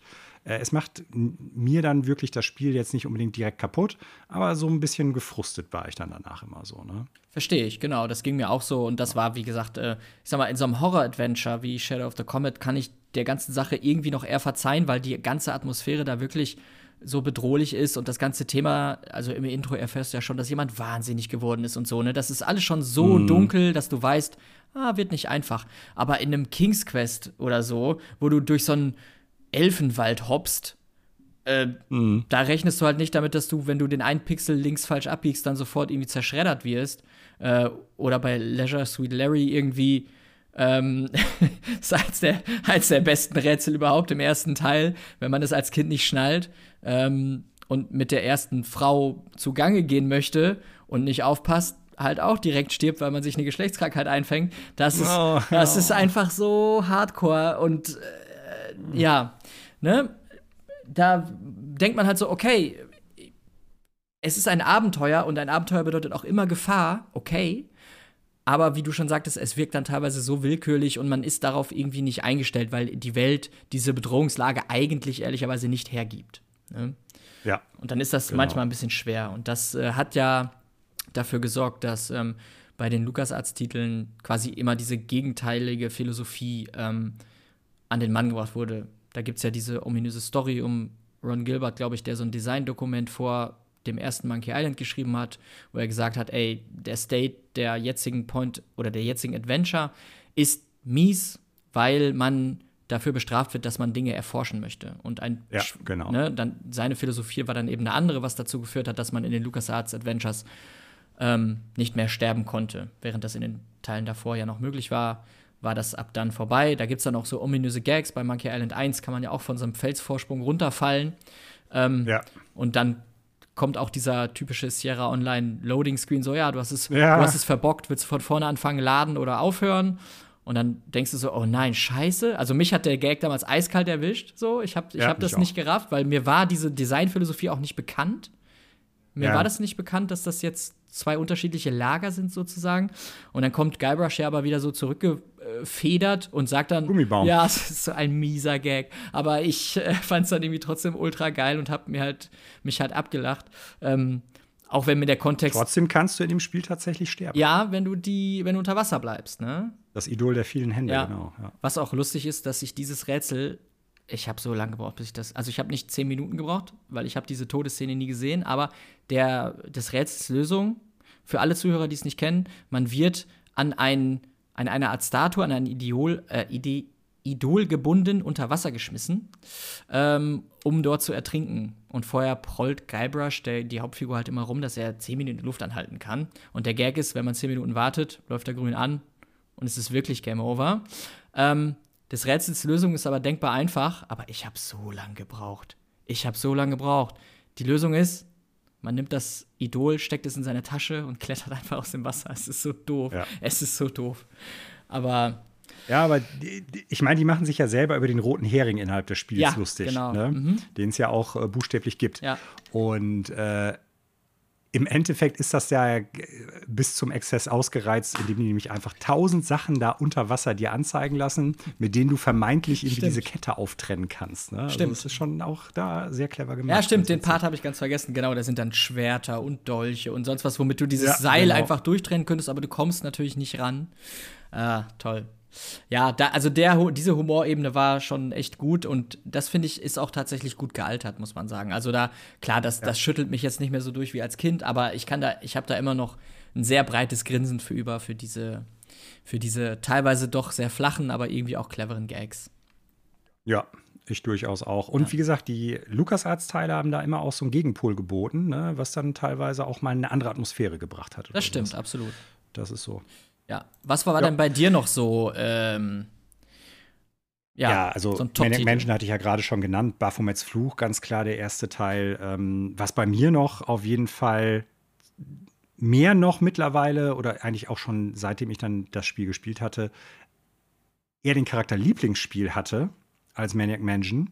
Und das äh, vergötte ich heute auch noch, ist tatsächlich Zack McCracken and the Alien Mindbenders. Vor allen Dingen, weil Maniac Mansion ja irgendwann tatsächlich einen Nachfolger gekriegt hatte und ich dann damals die Hoffnung auch hatte, ey, die werden jetzt einen zweiten Zack McCracken-Teil auch irgendwann machen. Weil mir war zum Beispiel nie bewusst, dass Zack McCracken, glaube ich, weniger erfolgreich war als äh, Maniac Mansion. Für mich war aber tatsächlich auch da mit den ganzen Außerirdischen und dass du unterschiedliche Plätze besuchen kannst, dass du quasi immer aussuchen kannst, wo kann ich hinfliegen. Ähm, und da immer so ein bisschen was Gruseliges drin war, zum Beispiel, wenn man unter der Sphinx ist, dass da dieses Viech auch abhängt, das einen töten kann. Und man sieht es ja nicht, weil es dunkel ist da und so. Super cool, also auch mega atmosphärisch. Äh, zählt zu meinen absoluten Lieblings-Adventure-Spielen. Und ähm, ich glaube, es ist jetzt wenig verwunderlich, wenn ich dieses Spiel noch nenne. Ähm, Indiana Jones and the Fate of Atlantis. natürlich. Das ist, also, Ja. Ich weiß, ist jetzt wenig kreativ und Ähm. äh, viele Menschen werden jetzt sagen, ey, äh, ist ja jetzt abgedroschen, nennt ja eh jeder. Ja, es ist aber auch eins wirklich der rundesten und besten LucasArts Adventure, die die jemals gemacht haben, finde ich. Ne? Von der Atmosphäre, der Mucke, die Idee, dass du den Mittelteil des Spiels quasi unterschiedlich spielen kannst mit unterschiedlichen Ausrichtungen, ne? eher Puzzle, mehr actionlastig oder sowas. Super cool alles. Ne? Und ja, die letzte gute Indiana Jones Geschichte. Absolut. Bin ich 100% bei dir. Also seien wir mal ganz realistisch. Ja. So, ne? 100% ist, So. ist ähm, da gibt es doch, glaube ich, auch die Story, dass das eigentlich. Nee, doch nicht. Ja, ich glaube doch, Herr Barwood sollte das, glaube ich, irgendwie als, als, als Pitch für einen Indiana Jones-Film auch machen oder so. Ja, Oder irgendwas. dass da irgendwann mal Diskussionen drüber gab, ja. ja, und, Ich meine schon. und selbst wenn es nicht so wäre, es wäre die bessere Option gewesen, das einfach zu nehmen. ähm, ja, und Alles wäre Ja. besser gewesen. Ich komme noch mal ganz, Alles. ganz kurz zurück auf äh, Zack McCracken and the Alien Mindbenders. Äh, stimme ich dir absolut auch zu. Ist atmosphärisch ein so toller Titel. Der ist halt auch auf so eine total angenehme und mh, ansprechende Weise beknackt, sage ich mal. Also, weil der Ja. ja so ganz viele seltsamen esoterisch verschwörungstheoretische Themen auch so in Ja, sich total. aufsaugt und dann arbeitest du quasi als dieser Zeitungsreporter für so ein Magazin, was aber genau sowas bedient, ja. Dein erster Auftrag ist ja das zweiköpfige Eichhörnchen irgendwie zu fotografieren, was, Ja. was Wanderer angreift. Montranier, ja. Und ähm, ja, dann, dass die Menschheit durch die Aliens, Achtung, Spoiler, über die Telefonleitung verblödet wird und so, durch so brummende. Signale. Und dann hast du diese Studenten auf dem Mars, die da mit ihrem, mit ihrem Bus hingeflogen sind. Das ist alles so Es ist es ist wirklich so grandios banausig, aber in der Narration und im Spiel kommt es dir die ganze Zeit irgendwie passend vor. Und das ist wirklich Ja. eine Meisterleistung, weil es ansonsten wirklich total Banane ist. Gerade wenn man sich das, wenn man sich vielleicht das mal rein, reinziehen möchte, nur um so ein Gefühl für die Stimmung zu haben, reicht es fast schon, dieses Intro zu gucken mit dem Traum von, von Zack. Jo. Das ist schon so, also das ist so ein psychedelischer Drogentraum irgendwie gefühlt. Wenn dann Ja. da die Swings mit dieser Nase und dieser Brille und so, das ist die Nasenbrille und die Hüte. ja, also das ist alles irgendwie, ja, einfach nur beknackt, aber auf eine total tolle, sympathische und gleichzeitig aber auch mysteriös unheimliche Art und Weise, stimmt. weil man ja. da auch immer noch so ein bisschen Angst vor diesen Außerirdischen dann hat, ähm, ne, weil man eben weiß, dass die die Bösen sind, auch wenn die irgendwie trotzdem so Trottel sind, ähm, findet man die irgendwie unheimlich.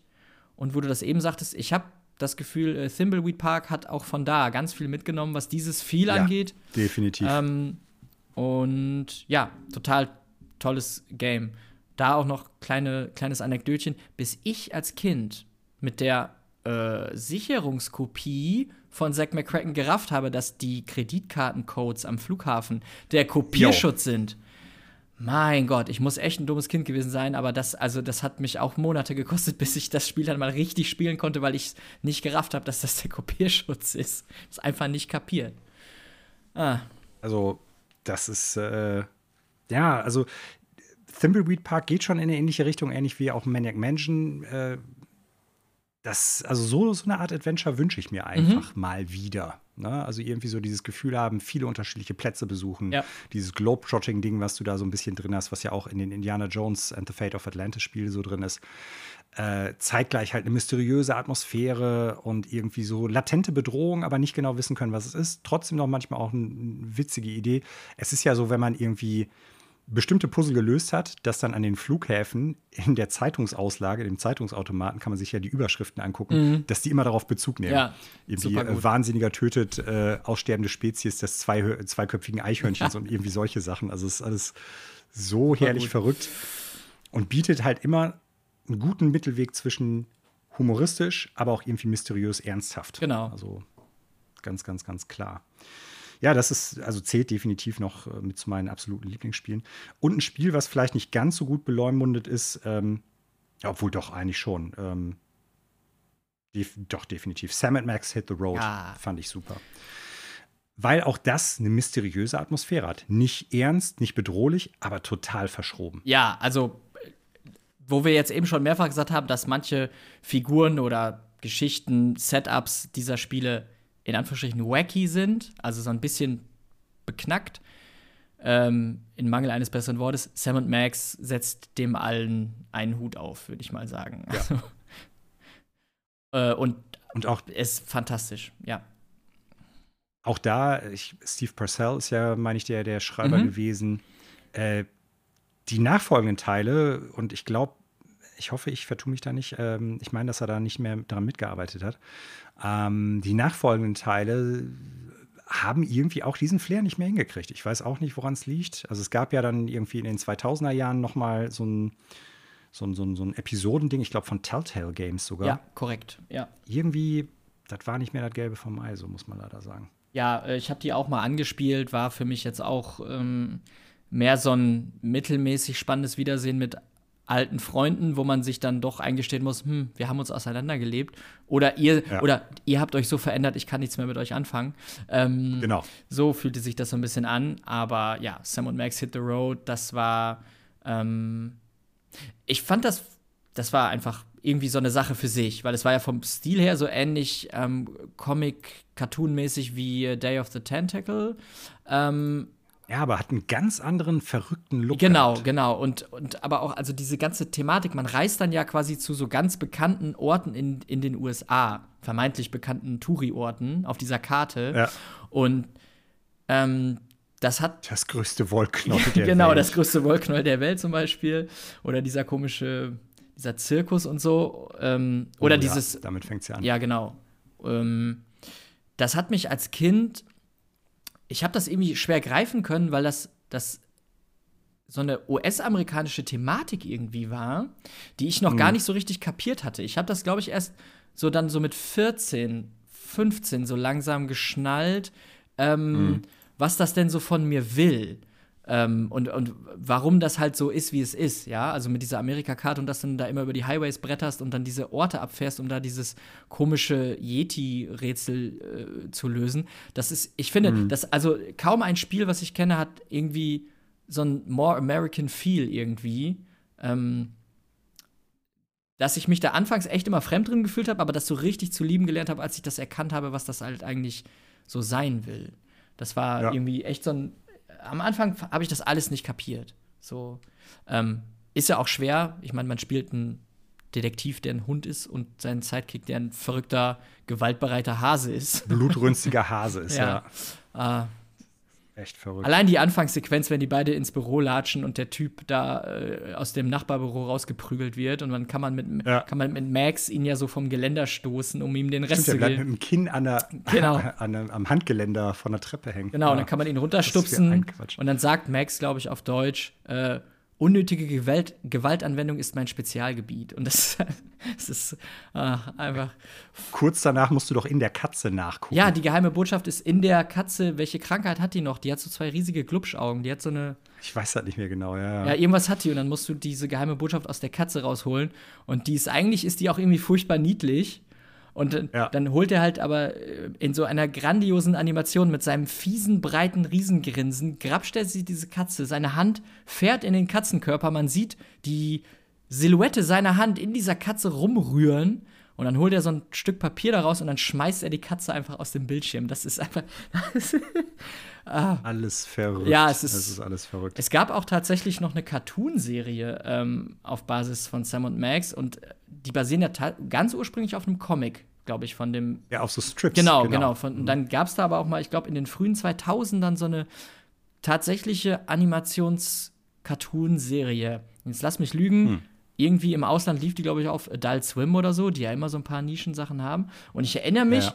dass ich das 2003, 2004 mir ab und zu mal aus dem Internet geholt habe und das eigentlich ziemlich lustig fand. Ähm, Hm. Müsste ich mir noch mal angucken, ob das auch den Zahn der Zeit überlebt hat. Sam Max Hit the Road hat es aber auf jeden Fall. Ja, sehe ich auch so. Also, wir haben ja schon über besondere Momente gesprochen. Für mich ist äh, einer der prägendsten Momente oder zwei der prägendsten Momente zwei Spiele, die ich schon genannt habe und eins davon quasi beide Spiele miteinander verbunden habe, weil dadurch klar wird, die spielen im gleichen Universum. Der erste Moment ist das jetzt noch nicht. Das ist nämlich, wenn man das erste Mal im Maniac Mansion in die Küche geht und äh, die Krankenschwester Edna Oh. am blutverschmierten Kühlschrank halt stehen sieht. Mhm. So, und man weiß ja noch gar nicht genau, was Phase ist, aber die fängt einen dann an zu verfolgen. Ah, ich krieg dich schon und rennt halt hinterher. Boah. Und man wird halt so, also man kriegt sofort Schiss, Ja. Weil die halt auch echt verrückt aussieht, muss rausrennen, in der Hoffnung, dass sie einen nicht kriegt. Ja, aber wenn sie einen kriegt, dann schmeißt sie ihn halt unten ins Gefängnis und dann ist der Charakter erstmal weg. Ja. So. Ne? Und man weiß zu dem Zeitpunkt ja noch nicht so wirklich, wie komme ich da jetzt aus dem Gefängnis wieder raus. Ne? Also es ist schon, es ist schon total verrückt in diesem Zusammenhang.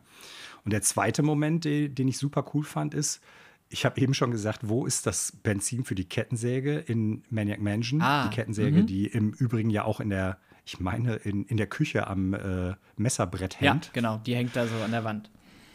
Und wo findet man das Kettensägenbenzin, aber natürlich keine Kettensäge, auf dem Mars in Zack McCrae. Ganz genau, die zwei Studentinnen, die man da spielt, in ihren Raumanzügen, die finden das Benzin, genau. die den, die, die, über den Traum fällt mir gerade auf, da, da gibt es ja auch ein Interview zu, das man sich im Fernsehen dann angucken kann im Spiel.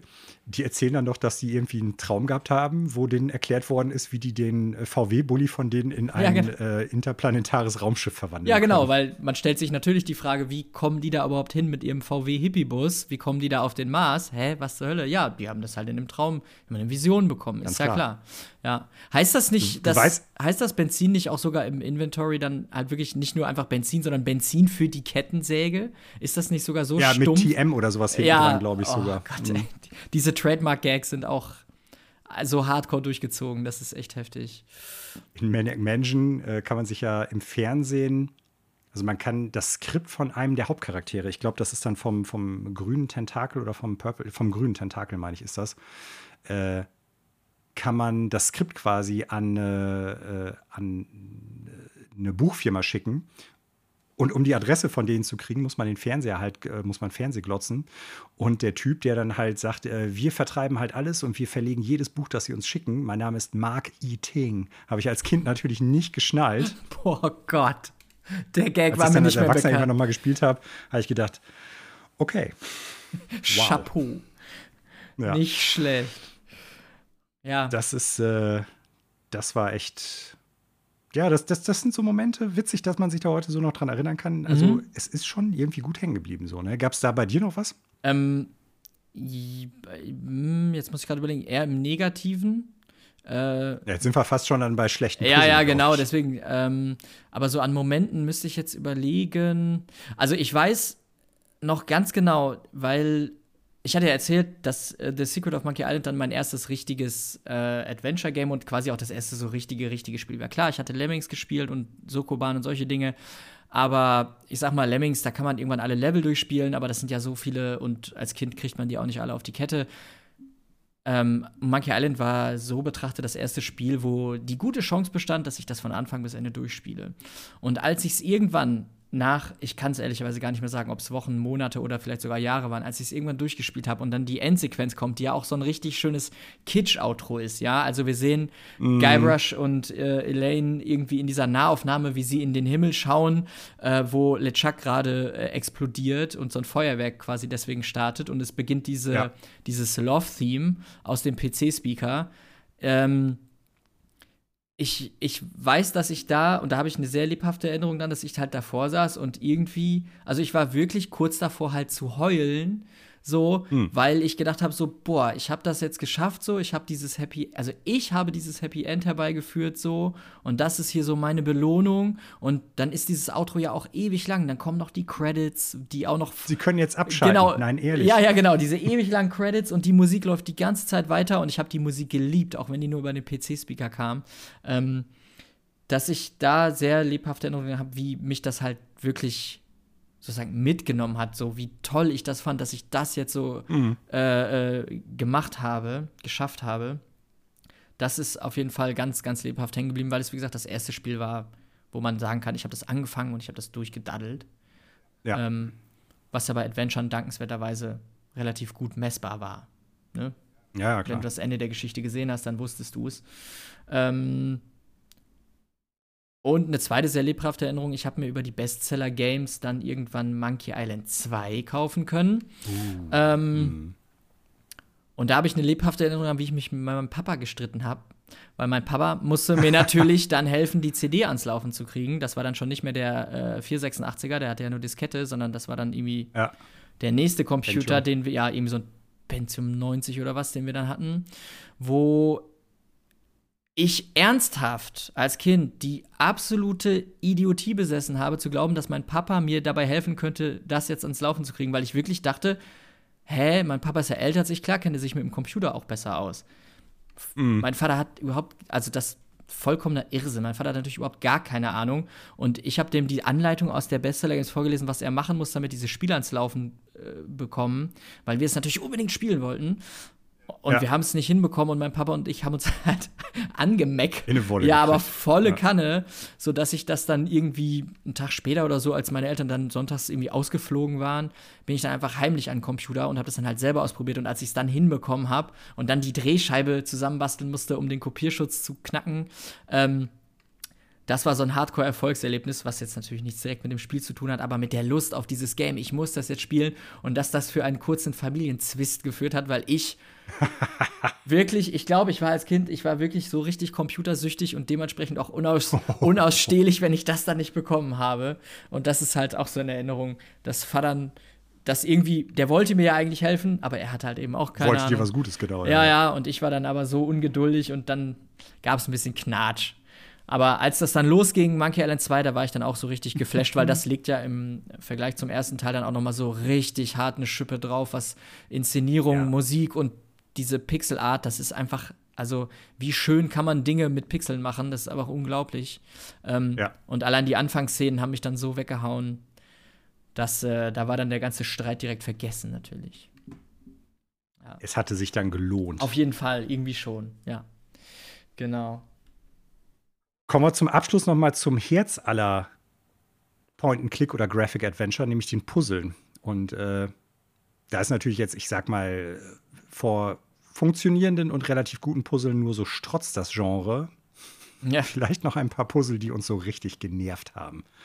Ich glaube, eins könnte durchaus äh, bei uns beiden drin sein, weil ich vermute mal, dass wir beide zu dem Zeitpunkt, als wir das gespielt haben, nicht genau wussten, dass es einfach ein Übersetz, also dass es übersetzungstechnisch unmöglich ist und dass man es deshalb nicht schnallen kann, wenn man nicht englischsprachig ist.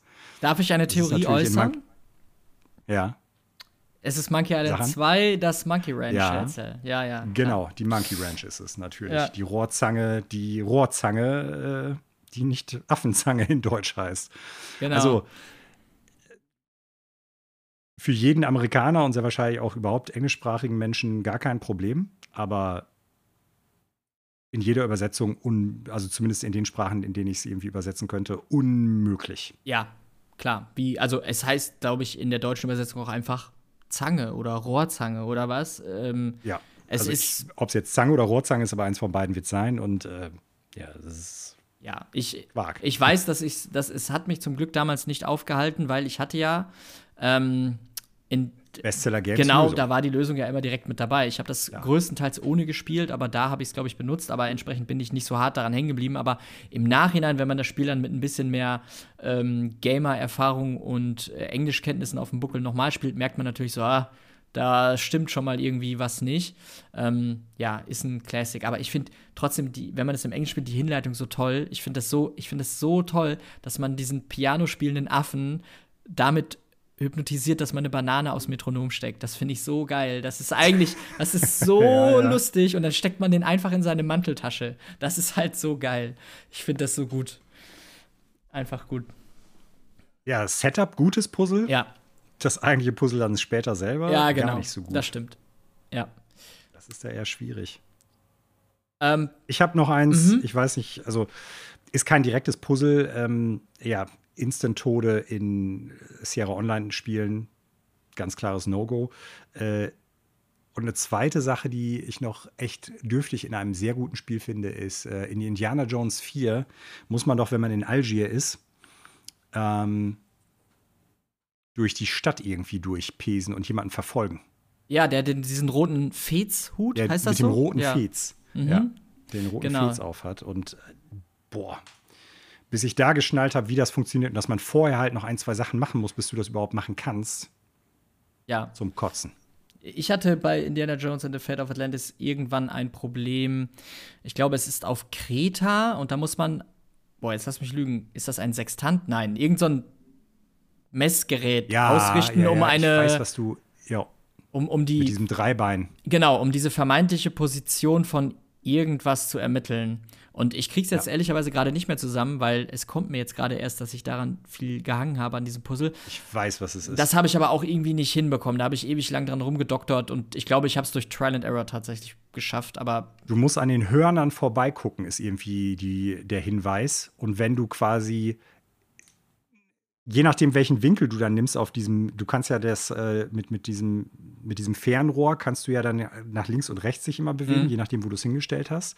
Und äh, kannst quasi den Horizont so ein bisschen absuchen, ja. Und wenn du dann halt den Winkel etwas falsch hast und dann quasi auf die falsche Ecke des Horns Mhm. guckst, um das es geht, dann wird das Kreuz nicht angezeigt. ja, irgendwie so. Ich habe, Also das war. kann ich mich auch noch dran erinnern. War äsig. Ja. ja. Und ähm, ein Rätsel oder eine Sequenz aus einem Spiel, die ist, das hat auch, glaube ich, also diese Sequenz hat einen richtig schlechten Ruf. Ähm, ist also allgemein bekannt. Die wirst du aber auch vermeintlich in Erinnerung haben, weil wir schon über das Spiel gesprochen haben. Baphomets Fluch. Ja.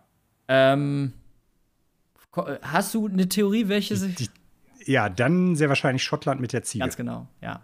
ja Fürchterlich. Ganz klar. Also, äh, kein Witz, ich habe das Game vor ein paar Jahren, als es auf dem iPad irgendwie wieder rauskam, mir noch mal geholt für 11 Euro. Den ersten und zweiten Teil, weil ich dachte, ja, mal abends so im Bett noch so ein bisschen daddeln so. Ich habe nicht mehr genau in Erinnerung, wie das zu Ende ging. Mhm.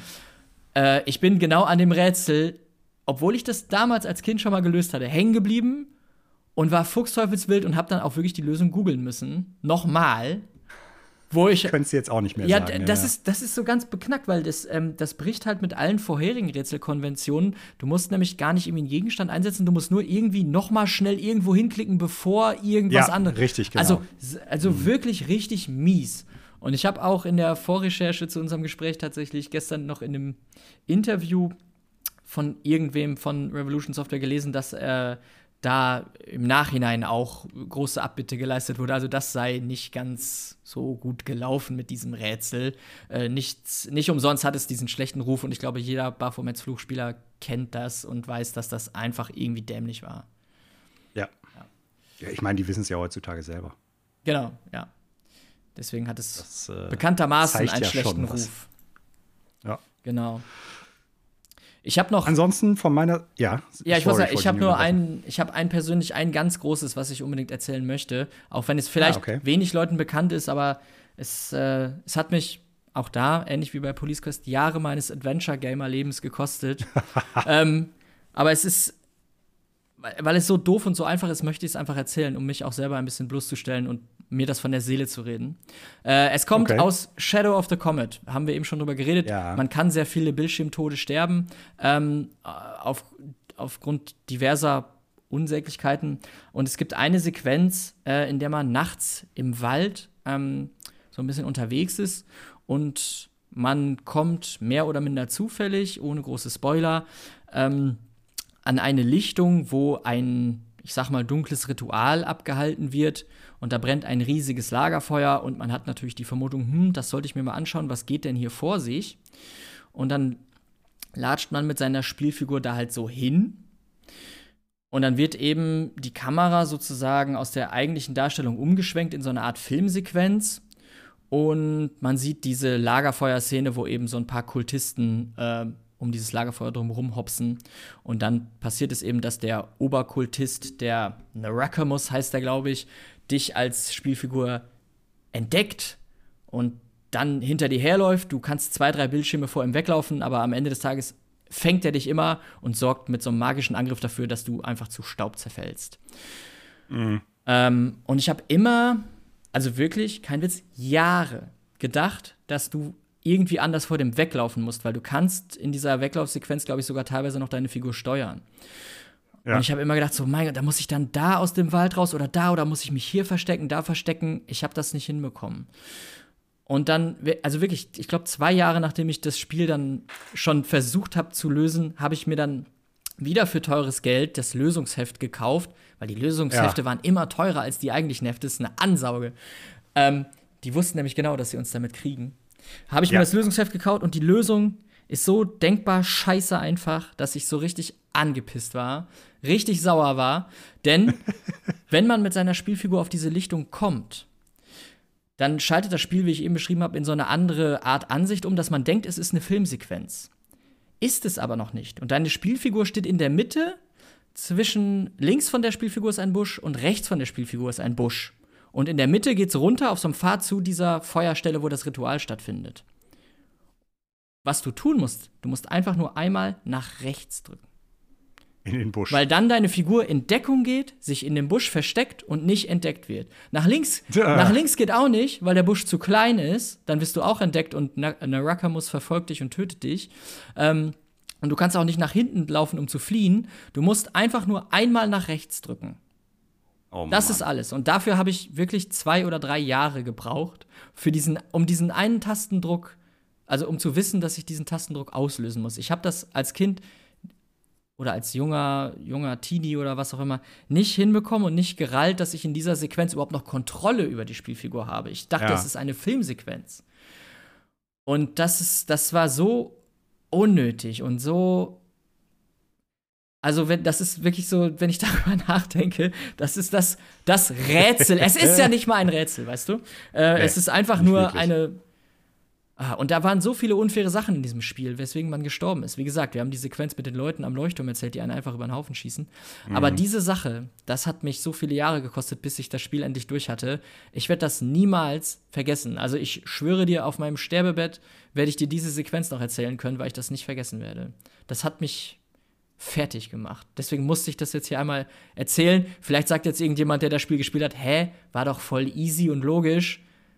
Ja, ich hab's nicht geschnallt. Es hat mich es hat mich fertig gemacht. Das war das beschissenste Rätsel, in Anführungsstrichen Rätsel, was ich jemals in einem Spiel hatte. Weil ich auch unbedingt weiterspielen wollte. Das Spiel hatte mich so in seinen Ja. Bann gezogen. Ja, das, ähm, das dazu, zu dem schlimmen Moment. Der schlimmste Moment für mich. Weil alle anderen waren irgendwie machbar, aber das habe ich einfach. Das war für mich sowas von nicht erkennbar. Ich hau noch mal ein Rätsel raus, so zum Abschluss, das kein Rätsel wirklich ist. Und zwar hattest du ja eben schon bei Monkey Island über diese Drehscheibe mit dem äh, Kopierschutz gesprochen. Und da gab es bei den LucasArts Adventure ja immer ganz, äh, ganz unterschiedliche. Ne? Zack McCracken, die dann halt diesen, äh, diesen Pass hatte, in den man reingucken musste mit den Symbolen. Und Indiana Jones and the Last Crusade hatte das auch. Ich weiß jetzt nicht mehr genau, wie der Kopierschutz war. Ich glaube, da war es irgendwann mit, einem, mit einer Buchseite, wo man dann irgendein Wort Das Graal-Tagebuch. So. Das Grals-Tagebuch, so. Und äh, mir war damals, also ich muss dazu sagen, ich habe Indiana Jones äh, and the Fa äh, Indiana Jones and the Last Crusade gespielt, bevor ich den Film gesehen hatte. Oh, schwer. Ja, also das Spiel orientiert sich ja schon irgendwie vom Ablauf her sehr nah am, am Genau, deswegen, ja. Film. So, ne? Aber pass auf, der Kniff war, äh, dass mir nicht bewusst war, dass das eine Kopierschutzabfrage ist. Mhm. So, du bist ja, du kannst ja erst ein paar Puzzle machen und ein paar Sachen machen. Du kannst ja irgendwie ins Haus gehen und da findest du ja, glaube ich, sogar diese Kopie des Grals-Tagebuchs oder so. Mhm.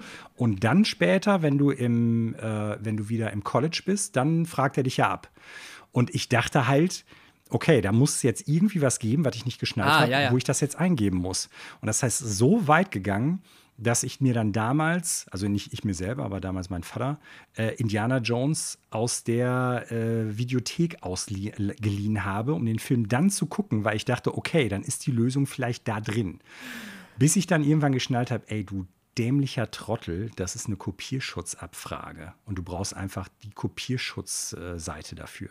Hammerhart. Aber das dürfte der wahrscheinlich beste Grund sein, also wenn man es nicht vorher besser weiß, diesen Film zu schauen. Also Das stimmt, ja. ist ja dann Weil er auch mega gut ja war. eben. Klar. Und also ich glaube, das Spiel ließ sich dann vermeintlich ein bisschen leichter spielen, hatte ich so das Gefühl. Äh, aber Ja und nein. ja, also, Also klar, es gibt ein paar Sachen, die, zum Beispiel, dass man, äh, wenn man mit seinem Vater, also mit Sean Connery, irgendwie an diese Stühle gefesselt ist, dann irgendwie gucken muss, dass man, oh, eins der schlechtesten Puzzle überhaupt, fällt mir gerade noch ein. Äh, man muss ja zu dieser Ritterstatue mit der Hellebarde dann halt hinhopsen, die dann anstupsen und dann äh, ja, fällt die Hellebarde um und zerhackt dann im Prinzip das Seil. Macht man es, ich weiß gar nicht mehr, irgendwie statt 15 mal 16 mal oder einmal zu viel oder zu wenig, dann trifft an die Hellebarde und man ist halt tot. Ne? Auch das, also ein saudummes Ja. Rätsel, weil es ist reine, ja, man weiß halt, wenn man genau darauf achtet, dass halt äh, im Boden so eine kleine Kerbe ist, wo man dann halt hin muss. Aber wenn man das übersehen hat, ist es reines Ja. Raten, wie weit man hopsen muss. So, ne? Ja, das nochmal eben kurz als, äh, ja, Eingeständnis meiner Dummheit damals.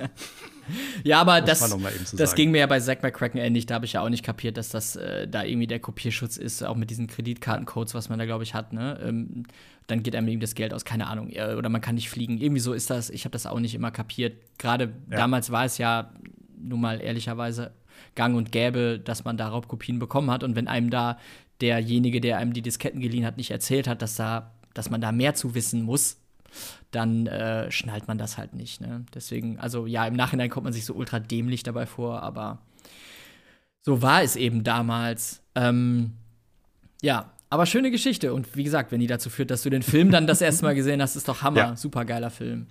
Ähm, definitiv, definitiv. ich habe noch ein paar Honorable Mentions.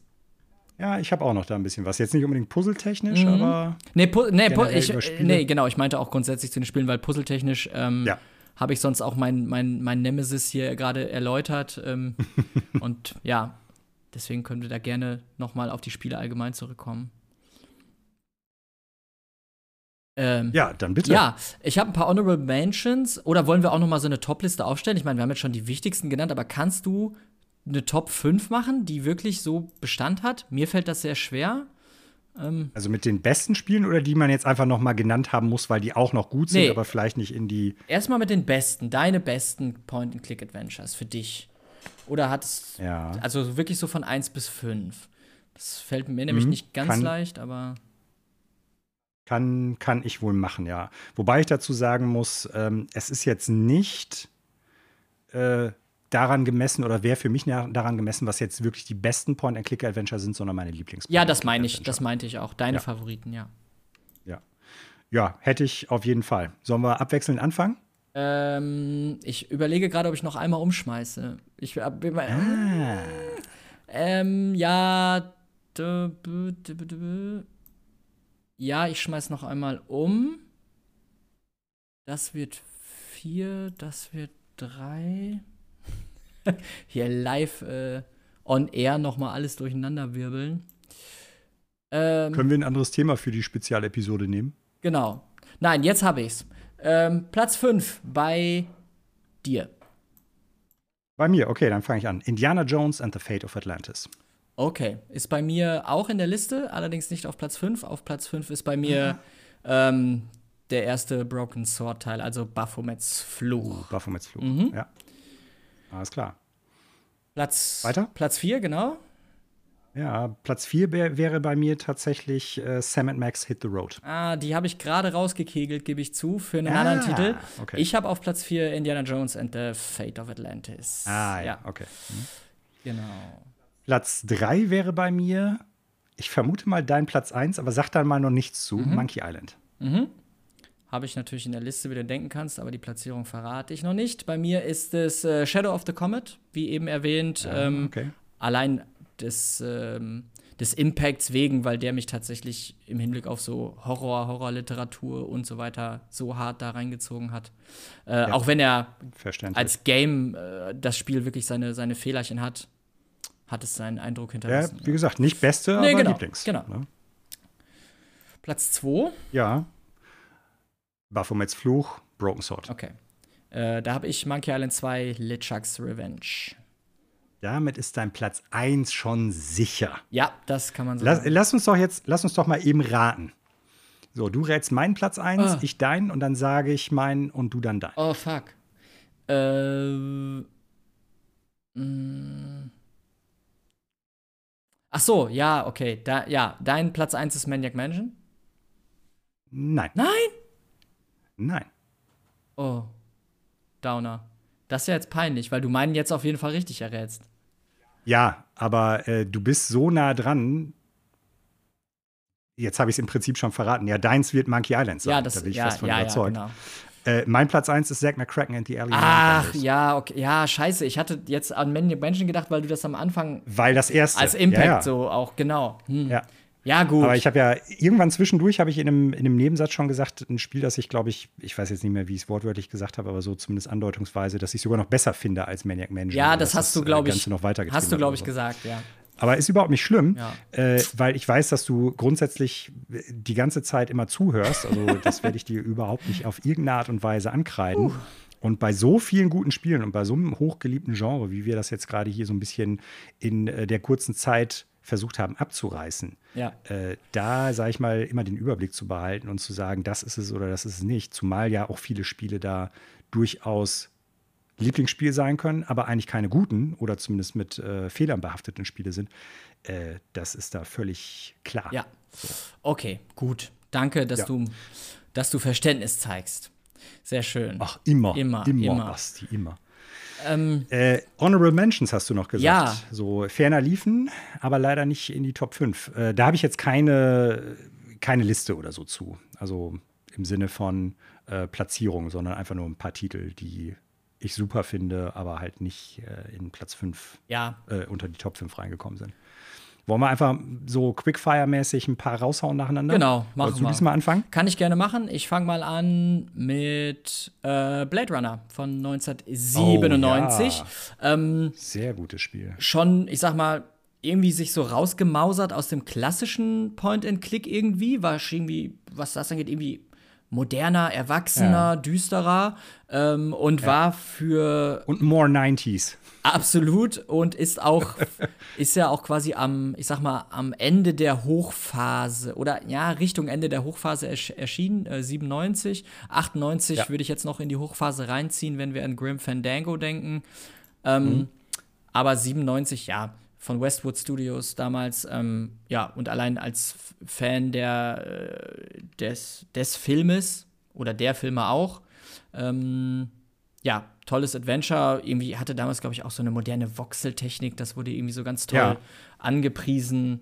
Ähm, ist ein cooles Spiel, hat coole Detektivsequenzen, ähm, wo man halt so Sachen mit diesem, mit diesem, wie heißt denn das noch? Dieses Fotosystem da, wo man so um die Ecken Mm, guckt. Ja, den Namen, der Name fällt mir auch gerade nicht ein, aber ich weiß, was Ja, du ja. meinst. Oder diesen Void-Kampftest, dass man den dann machen kann und so. Äh, super cool, fängt die Atmosphäre des Films super geil ein.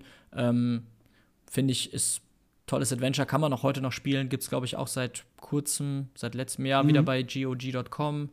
Ja. Wie fast, glaube ich, alle Adventures, die wir heute genannt haben, die es irgendwie äh, noch mal zum Daddeln gibt. Die sind alle, glaube ich, relativ gut in die neue Welt geholt worden, dank GOG. Ähm, genau, super geiles Game einfach, aber nicht ganz so krass impactful, dass es jetzt irgendwie auf eine Top-Liste kommt. Aber super. Hat das Spiel nicht auch die eigentlich ganz cool gedachte Mechanik, aber im Endeffekt irgendwie doch problematisch, äh, dass das so ein bisschen so einen internen Timer hat? Und dass du bestimmte Sachen innerhalb eines, einer gewissen Zeit äh, abhandeln musst, sonst kannst du die Rätsel nicht mehr schaffen. Das weiß ich nicht. Ich weiß aber, dass, äh, dass das Feature hat, dass bei jedem Spielstart jemand anderes Replikant ist. Und das ist natürlich gerade fürs Blade Runner-Thema Ja. schon ziemlich geil. Ziemlich cool, ja, das stimmt. Ich, das hat sich, glaube ich, so spieltechnisch jetzt im Nachhinein äh, nicht immer so krass ausgewirkt, wie man es sich jetzt im Kopf erstmal zusammenschraubt. Aber die Ambition äh, war cool und es hat halt dafür geführt, dazu geführt, dass es, glaube ich, boah, jetzt bin ich aber wirklich auf ganz dünnem Eis unterwegs, acht oder zwölf verschiedene Enden gibt. Irgendwie so. Gibt verschiedene Enden, weil ja. je nachdem, wer Replikant ist und wer nicht. Und wen man über den Haufen Mhm. schießt und so. Ja. Ja. Ja, äh, bei mir ist es, äh, ist jetzt so ein bisschen, ich sag mal, billig, aber ich äh, sehe die beiden Spiele eigentlich bei mir immer zusammen. Sehr wahrscheinlich, weil ich die auch in so einer Big Box äh, als Collection hier stehen habe. Äh, Simon the Sorcerer 1 und 2. Ah, ja. Mhm. Habe ich äh, immer nur die so angespielt und in so Magazinen so drüber gelesen. Ähm, fand ich auch immer charmant, aber habe ich irgendwie nie in die Finger bekommen. Deswegen nie gespielt, ja. Aber die haben ja auch einen guten Mhm. Ja, Leumund, ne? Ja, doch, also der zweite Teil noch mehr als der erste. Der erste hat noch nicht ganz so viel Witz und Charme wie der zweite und auch die Puzzle sind im zweiten etwas runder als im ersten, aber beides Adventure, die ich äh, echt sehr, sehr, sehr mag, ganz klar. Cool, ja. Ist auf jeden Fall. Äh, Gab es da nicht auch mal so ein 3D-Teil dann von? Oder bin ich jetzt. Ja, es gibt einen dritten Teil, der aber, wenn ich das richtig auf dem Schirm habe, gar nicht mehr so gut beleumundet gewesen Ja, ist. ich glaube, das wurde dann Anfang der 2000er immer versucht, noch mal irgendwo rüber zu hieven. Und das ist dann häufig, glaube ich, Ja. schief gegangen, weil das tatsächlich in den 90ern fast alles so große Seriennamen waren. Aber irgendwie sind die dann alle so ein bisschen Ja, das. Genre ist da erstmal insgesamt auch in der Versenkung verschwunden. Absolut. Ich glaube, mit der besseren 3D-Technik, ich sag mal, mit Grim Fandango und so hat man es ja noch mal probiert oder Flucht von Monkey Island, Monkey Island 4 und so. Ähm, Grim Fandango hat ja noch einen guten Leumund, ähm, Flucht von Monkey Island schon nicht mehr so sehr. Da ist es dann auch tatsächlich irgendwie, hat so seinen Charme verloren. Ähm, Ja. Ich habe hier noch auf der Uhr, ohne dass ich es durchgespielt hätte, hat aber damals auch einen guten und spannenden Eindruck auf mich gemacht. Toonstruck. Toonstruck, Toonstruck. Ist das mit, äh, mit so FMV-Sequenzen gewesen? Das ist ähm, quasi eine komplette Cartoon-Welt, äh, nur dass deine Hauptfigur ein ja, abgefilmter Mensch ist, nämlich, ach, jetzt das, wie heißt der Schauspieler? Doc Brown aus Zurück in die Zukunft? Äh, Lloyd? Äh, Lloyd, äh, Andrew Lloyd? ja, ich glaube Andrew Lloyd, der spielt die Hauptfigur und du steuerst ihn. Und Christopher Lloyd, Andrew Lloyd. Andrew Lloyd Webber, Lloyd das Webber. ist der ja. mit den. Christopher, Christopher Lloyd ist es. Genau, den spielst du da. Oh, der Mann. wird quasi wie bei Roger Rabbit in so eine Cartoon-Welt reingezogen. Deswegen auch Stimmt, Toonstruck. Ja, ja. Äh, und das ist so ein bisschen Roger Rabbit, ich glaube, in, im Beknackt-Faktor mal 10. Also so eine ganz verrückte Cartoon-Welt. äh, teilweise, da gibt es da irgendwie so eine Szene mit so einer Kuh, die so also so eine Cartoon-Kuh, die so sadomaso-mäßig an so ein Drehrad gespannt ist und so. Also das ist so super weird, aber ich habe das so als relativ besonders in Erinnerung, allein der Technik wegen und war auch quasi so ein mhm. klassisches Point-and-Click, was, glaube ich, relativ viel besprochen wurde. Ähm, ja, und auch so ein bisschen diese Zwischenphase dann ausgemacht hat, weil die FMV-Adventures sind dann ja auch so ja. aus der Versenkung gekommen. Äh, oder so, ja, so 96, Phantasmagoria und Co., da ging es ja, glaube ich, so ein bisschen los, mm, wo, die, wo die CD äh, äh, salonfähig wurde. Da hat das Adventure ja quasi dahin so ein paar Ausflüge gemacht. Und das war noch so ein mm. Mischwerk. Klassisches Point-and-Click, aber ein echter Actor, der da so drin rumläuft. Ach ja, passend dazu, ähnlich wie bei Gabriel Knight später. Auch eine gute Serie. Stimmt, ja, ja. Richtig. Bei mir, ja, ich meine, wir haben es eben schon benannt, auf jeden Fall auch eins meiner Lieblingsspiele, aber halt nicht Top 5, Beneath the Steel Sky. Brauchen wir jetzt gar nicht lange drüber mhm. reden, deshalb äh, überspringe ich den mal. Äh, die Quest for Glory-Reihe, finde ich, ist ein bisschen unterrepräsentiert. Ist ja auch kein lupenreines Adventure, weil du ja auch so Action-Elemente mhm. drin hast und weil du vor allen Dingen ja auch deinen Charakter übernehmen kannst. Oh, das wusste ich gar nicht. nacheinander. Ja, wenn du die nacheinander durchspielst. Also äh, finde ich irgendwie einen ganz interessanten Genre-Mix, ist aber kein lupenreines mhm. äh, Grafik-Adventure. Klingt auf jeden Fall spannend. Also Serie Hat ist mir aber sehr gut gefallen. So. Ja. Ja. Also wie gesagt, Serie ist mir auf jeden Fall auch bekannt, habe ich ehrlicherweise aber auch nie gespielt. Und äh, allein aber dieser Fakt, dass mhm. das übernommen werden kann, äh, deine Figur ja. mit seinem Fortschritt, ist natürlich sehr, sehr cool. Spannend. Ist ungewöhnlich. Ja. Und wie gesagt, ist eher so ein Genre-Mix, deshalb äh, fragwürdig, ob man den eigentlich da so lupenrein mit reinnehmen kann. Aber fand ich auf jeden Fall auch gut. Ja. Ja. ja, ich hatte es eben schon kurz angedeutet. Ähm, die Gabriel Knight-Reihe kann man sich tatsächlich meiner Meinung nach auch noch mal anschauen, bis in die neueren Teile, die so 3D wurden. Gab es auch, glaube ich, letztes Jahr ein Remake vom ersten Teil, meine ich. Ähm, sind so auch sehr atmosphärische, coole ähm, Mystic-Adventures auf jeden Fall. Ähm, mm. Man muss die Hauptfigur mögen, ist ein bisschen schwierig teilweise, weil die so seltsam geschrieben ist. Ist halt so ein Weiberheld, so ein Aufschneider. Ähm, mm. Aber ich sag mal, ist eigentlich eine Reihe, die man zu Halloween ziemlich gut mal durchklicken kann. Gibt's, Stimmt, gibt, ja. gibt's auch fürs iPad und so, glaube ich, mittlerweile. Ähm, kann man mal ganz gut spielen. Ist halt so mit Voodoo-Thematiken oder Werwölfen, mm. je nachdem, welchen Teil man sich da raussucht. Ist auf jeden Fall auch ganz nett. Ähm, wie viele Plätze hast du noch oder wie viele, die du nennen möchtest? Nur mal so eben kurz als Frage. Einen ganz schnellen. Ja. Conquest of the Longbow, The Legend of Robin Hood von Sierra. Ähm, uh, das ist ein Deep Cut. Mhm, war, glaube ich, einer der wenigen Games von Sierra, die nicht in so einer Serie eben äh, ähm, ja, entstanden sind. gewesen. Genau. Ähm, habe ich als Kind einfach gerne irgendwie zusammen mit meiner Schwester gedaddelt, auch wenn wir das Spiel nie durchgespielt haben, weil das, glaube ich, viel zu komplex für uns als Kids war. Aber ich habe da irgendwie so eine wohlige, ganz schöne Erinnerung dran. Es war so klassisches Sierra, aber schon so ein bisschen mit der Maussteuerung, nicht nur Textparser und so. Und ähm, ich fand das irgendwie einen ganz süßen Titel. Habe ich auch bei GOG dann gesehen, habe ich auch überlegt, ob ich da noch mal reinschaue. Aber einen ganz wichtigen Titel, das heißt wichtig, den ich gerne noch nennen möchte, ist eins, was jetzt wirklich richtig gut zu Halloween passt, auch wenn man dafür wirklich in der Mut sein muss. I have no mouth and I must scream. Oh. Weil das, äh, ja. Das ist abgedreht. Genau, ja. das ist so das wahrscheinlich darkeste, was man, also das dunkelste, mm. äh, nihilistischste, was man so als Adventure, denke ich mal, spielen kann. Ähm, basiert auf einer Kurzgeschichte von Harlan Ellis, glaube ich. Harlan ne? Ellison, genau. Ja. Äh, aus dem Jahr 67. Äh, Kurzfassung: Die Welt ist nach einem nuklearen Krieg, äh, der auch durch Supercomputer angezettelt wurde, im Eimer. Es existiert noch. Es gibt nur noch fünf Menschen. Genau, es gibt nur noch ähm, die paar Menschen und die werden von einem äh, Supercomputer namens Am quasi gefangen gehalten und der tut nichts anderes, außer die zu foltern. Zu quälen. Und ja. äh, genau, der hat sie erstmal unsterblich gemacht und um, um sie dann bis ans Ende aller Zeit zu quälen.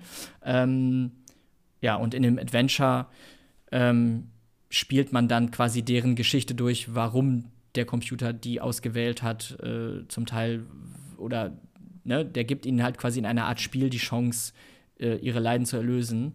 Ähm, das ist super dunkel, das ist echt harter Tobak, aber es hat auch eine Atmosphäre, die schwer zu vergleichen ist und ja, wenn man, wenn man Fan von so Dystopie-Sachen ist und auch wirklich mit so richtig, richtig dunklen äh, Story-Tropes was anfangen kann, ist das auf jeden Fall mal eine Reise wert, auch wenn das als Spiel natürlich jetzt nicht der absolut heißeste Scheiß ist, weil das ultra geile Rätsel hat, aber die ganze Atmosphäre, die Story darum, äh, wenn man dafür ein Fable hat, kann man sich das auf jeden Fall mal angucken und sich mal richtig schön die Seele schwarz färben lassen. Mhm. Ein Spiel, das aber leider auch unfassbar viele grafische Bugs hatte, daran kann ich mich noch ja, erinnern. Ja, das habe ich gar nicht so auf der Uhr, ja, das kann leider, gut sein, ja. Leider, ja. Äh, aber klar, Story und inhaltstechnisch sehr düster und deshalb auch sehr eigenständig und sehr cool. Ähm, ja, ist so. Ich habe noch äh, zwei oder drei Spiele, die ich nennen könnte. Ähm, The Last Express, ich weiß nicht, ob dir das was mhm, sagt. Ja. So ein bisschen so ein, so, so ein Murder Mystery, auch sehr gut. Ähm, ein Spiel, das man auch zu Halloween spielen kann, Dark Seed, falls dir das was sagt. Der Name sagt mir was, aber. Mm. Das ist dieses HR Giga, äh, mhm. ich sag mal, äh, Point-and-Click-Adventure. Ja, das ist mir früher auch ganz, das ist mir über den Weg gelaufen. Der Name. Äh, wenn du es mhm. wenn du siehst, also klar, weil es halt äh, diese HR Giga Designs hat, ähm, dann erkennst du es sofort. Ist eigentlich gameplay-technisch kein wirklich gutes Adventure, aber es ist auch da sehr eigenständig und natürlich auch irgendwie äh, irre durch die Grafik, das muss man ganz klar sagen. Mhm. Ähm, so. Dann haben wir jetzt aber auch ganz schön viele, ganz schön, ganz schön viele Titel hier durchgesprochen. Ne? Ja, aber da. bei, Vor allen Dingen haben wir die ganzen neueren Sachen, die ganzen Indie-Titel, die es da noch gibt, sowas wie Oxenfree oder so, was ja auch jetzt kein absolut lupenreines Point-and-Click-Adventure ist, aber auch immer noch super ist. Die ganzen modernen Sachen ja. haben wir jetzt leider ja ein bisschen außen vor gelassen, aber wir könnten hier, glaube ich, noch zwei oder drei Stunden hinten dranhängen und äh, wären immer noch nicht umfassend fertig. Und ich hoffe, ja. die Zuhörenden da draußen nehmen es uns jetzt hier auch nicht krumm, wenn wir da einen Cut machen, aber es ist lang. Es ist lang, es ist umfangreich, aber vielleicht hat es euch ja äh, zumindest insofern ein bisschen unterhalten, als dass ihr selber noch mal in euren Point-and-Click-Erinnerungen schwelgt oder Lust habt, ein Spiel auszuprobieren, wovon äh, welches ihr noch nie gespielt habt, wovon wir jetzt so geschwärmt haben. Oder dass ihr einfach sagt, ey, Halloween steht vor der Tür, so ein Horrortitel als Adventure schmeiße ich mir noch mal rein, weil Adventures sind ehrlicherweise für so ekelhafte, kalte Herbstabende voll das geile, gute Genre, weil man stimmt, sich genau ja. die Zeit nehmen kann, die man will. Es ist nicht so hektisch abgehetzt wie modernere Action-Titel. Das ist einfach manchmal wie ein gutes Buch lesen, einfach mal so ein Adventure durchklicken. Ja. Das geht immer. Das hast du schön gesagt, Basti, und äh, ist ein schönes Schlusswort. Und ich möchte das noch durch eine Sache kurz ergänzen. Äh, vielleicht habt ihr Zuhörenden da draußen ja noch ein paar Tipps auch für Adventure, die wir gar nicht genannt haben. Und dann schreibt uns einfach über die Social Media Kanäle, zum Beispiel über Twitter. Ähm, ja, Twitter, unser, unser Handle ist da ähm, FFEL, äh, beziehungsweise Extra-Freunde. Ihr könnt uns da natürlich dann Nachrichten zukommen lassen. Mich würde das freuen und äh, Basti natürlich auch. Und Daniel, der in seinen Flitterwochen ist oder aber einfach nur heute geschwänzt hat, Vielleicht äh, werden wir den ja auch noch mal irgendwann konvertieren und er wird ein paar Point-and-Click-Adventure spielen. In diesem Sinne bedanke ich mich bei dir, Basti. Ich. Wir hoffen, äh, es hat euch da draußen gefallen. Und ich hoffe, es hat dir auch gefallen, Basti. Ja, vielen Dank. Es hat mir sehr gut gefallen. Äh, ich mag es immer, über solche Themen zu schwelgen, zu sinnieren. Äh, auch wenn wir natürlich jetzt sehr retrospektiv unterwegs waren. Aber wir sind ja auch schon etwas ältere Herren, dann ist das eben so. Ähm, ja. Ja, aber es hat mir sehr viel Spaß gemacht. Ein schönes Thema, wie ich finde. Ich hoffe, den Zuhörenden hat es auch so gut gefallen. Ich hoffe, dass auch Daniel sich erweichen lässt, jetzt vielleicht mal mehr einen Blick auf das Genre zu werfen. Und. Seien wir ehrlich, nein. Ja, ja. ja, gut, dann soll der halt seine Battlefield-Beta da weiterspielen. Aber da fange ich jetzt gar nicht mit an. Den, das Fässchen machen wir jetzt nicht auf. Ähm, und dann. Ähm, soll er halt nicht in den Genuss von solchen schönen Geschichten und von solchen schönen Erlebnissen kommen, die wir heute hier besprochen haben. So. Ach, ne? Daniel, wenn du uns hören kannst da draußen, weiterhin viel Spaß in deinen Flitterwochen. Genau. In der nächsten Woche, Halloween steht vor der Tür, werden wir uns konkret und fast ausschließlich nur mit Halloween-Sachen bzw. Gruselsachen befassen. Und äh, wir hoffen, ihr seid dann wieder dabei. Äh, abonniert uns, Ihr könnt uns äh, über diverse Podcast-Apps wie Apple Play, äh, Apple Podcast, Google Podcast und so weiter hören. Ihr könnt aber auch über anchor.fm-ffel nachgucken, wo es uns noch gibt. Und äh, in diesem Sinne, nochmals danke an dich, Basti. Ich wünsche dir noch einen schönen Abend. Ich verabschiede mich von den äh, Zuhörenden da draußen mit einem Tschüss und bleibt extra freundlich. Ja, vielen Dank, Manuel, nochmal. Ich ähm, sage auch einen schönen Abend. Vielen Dank fürs Zuhören und bis bald.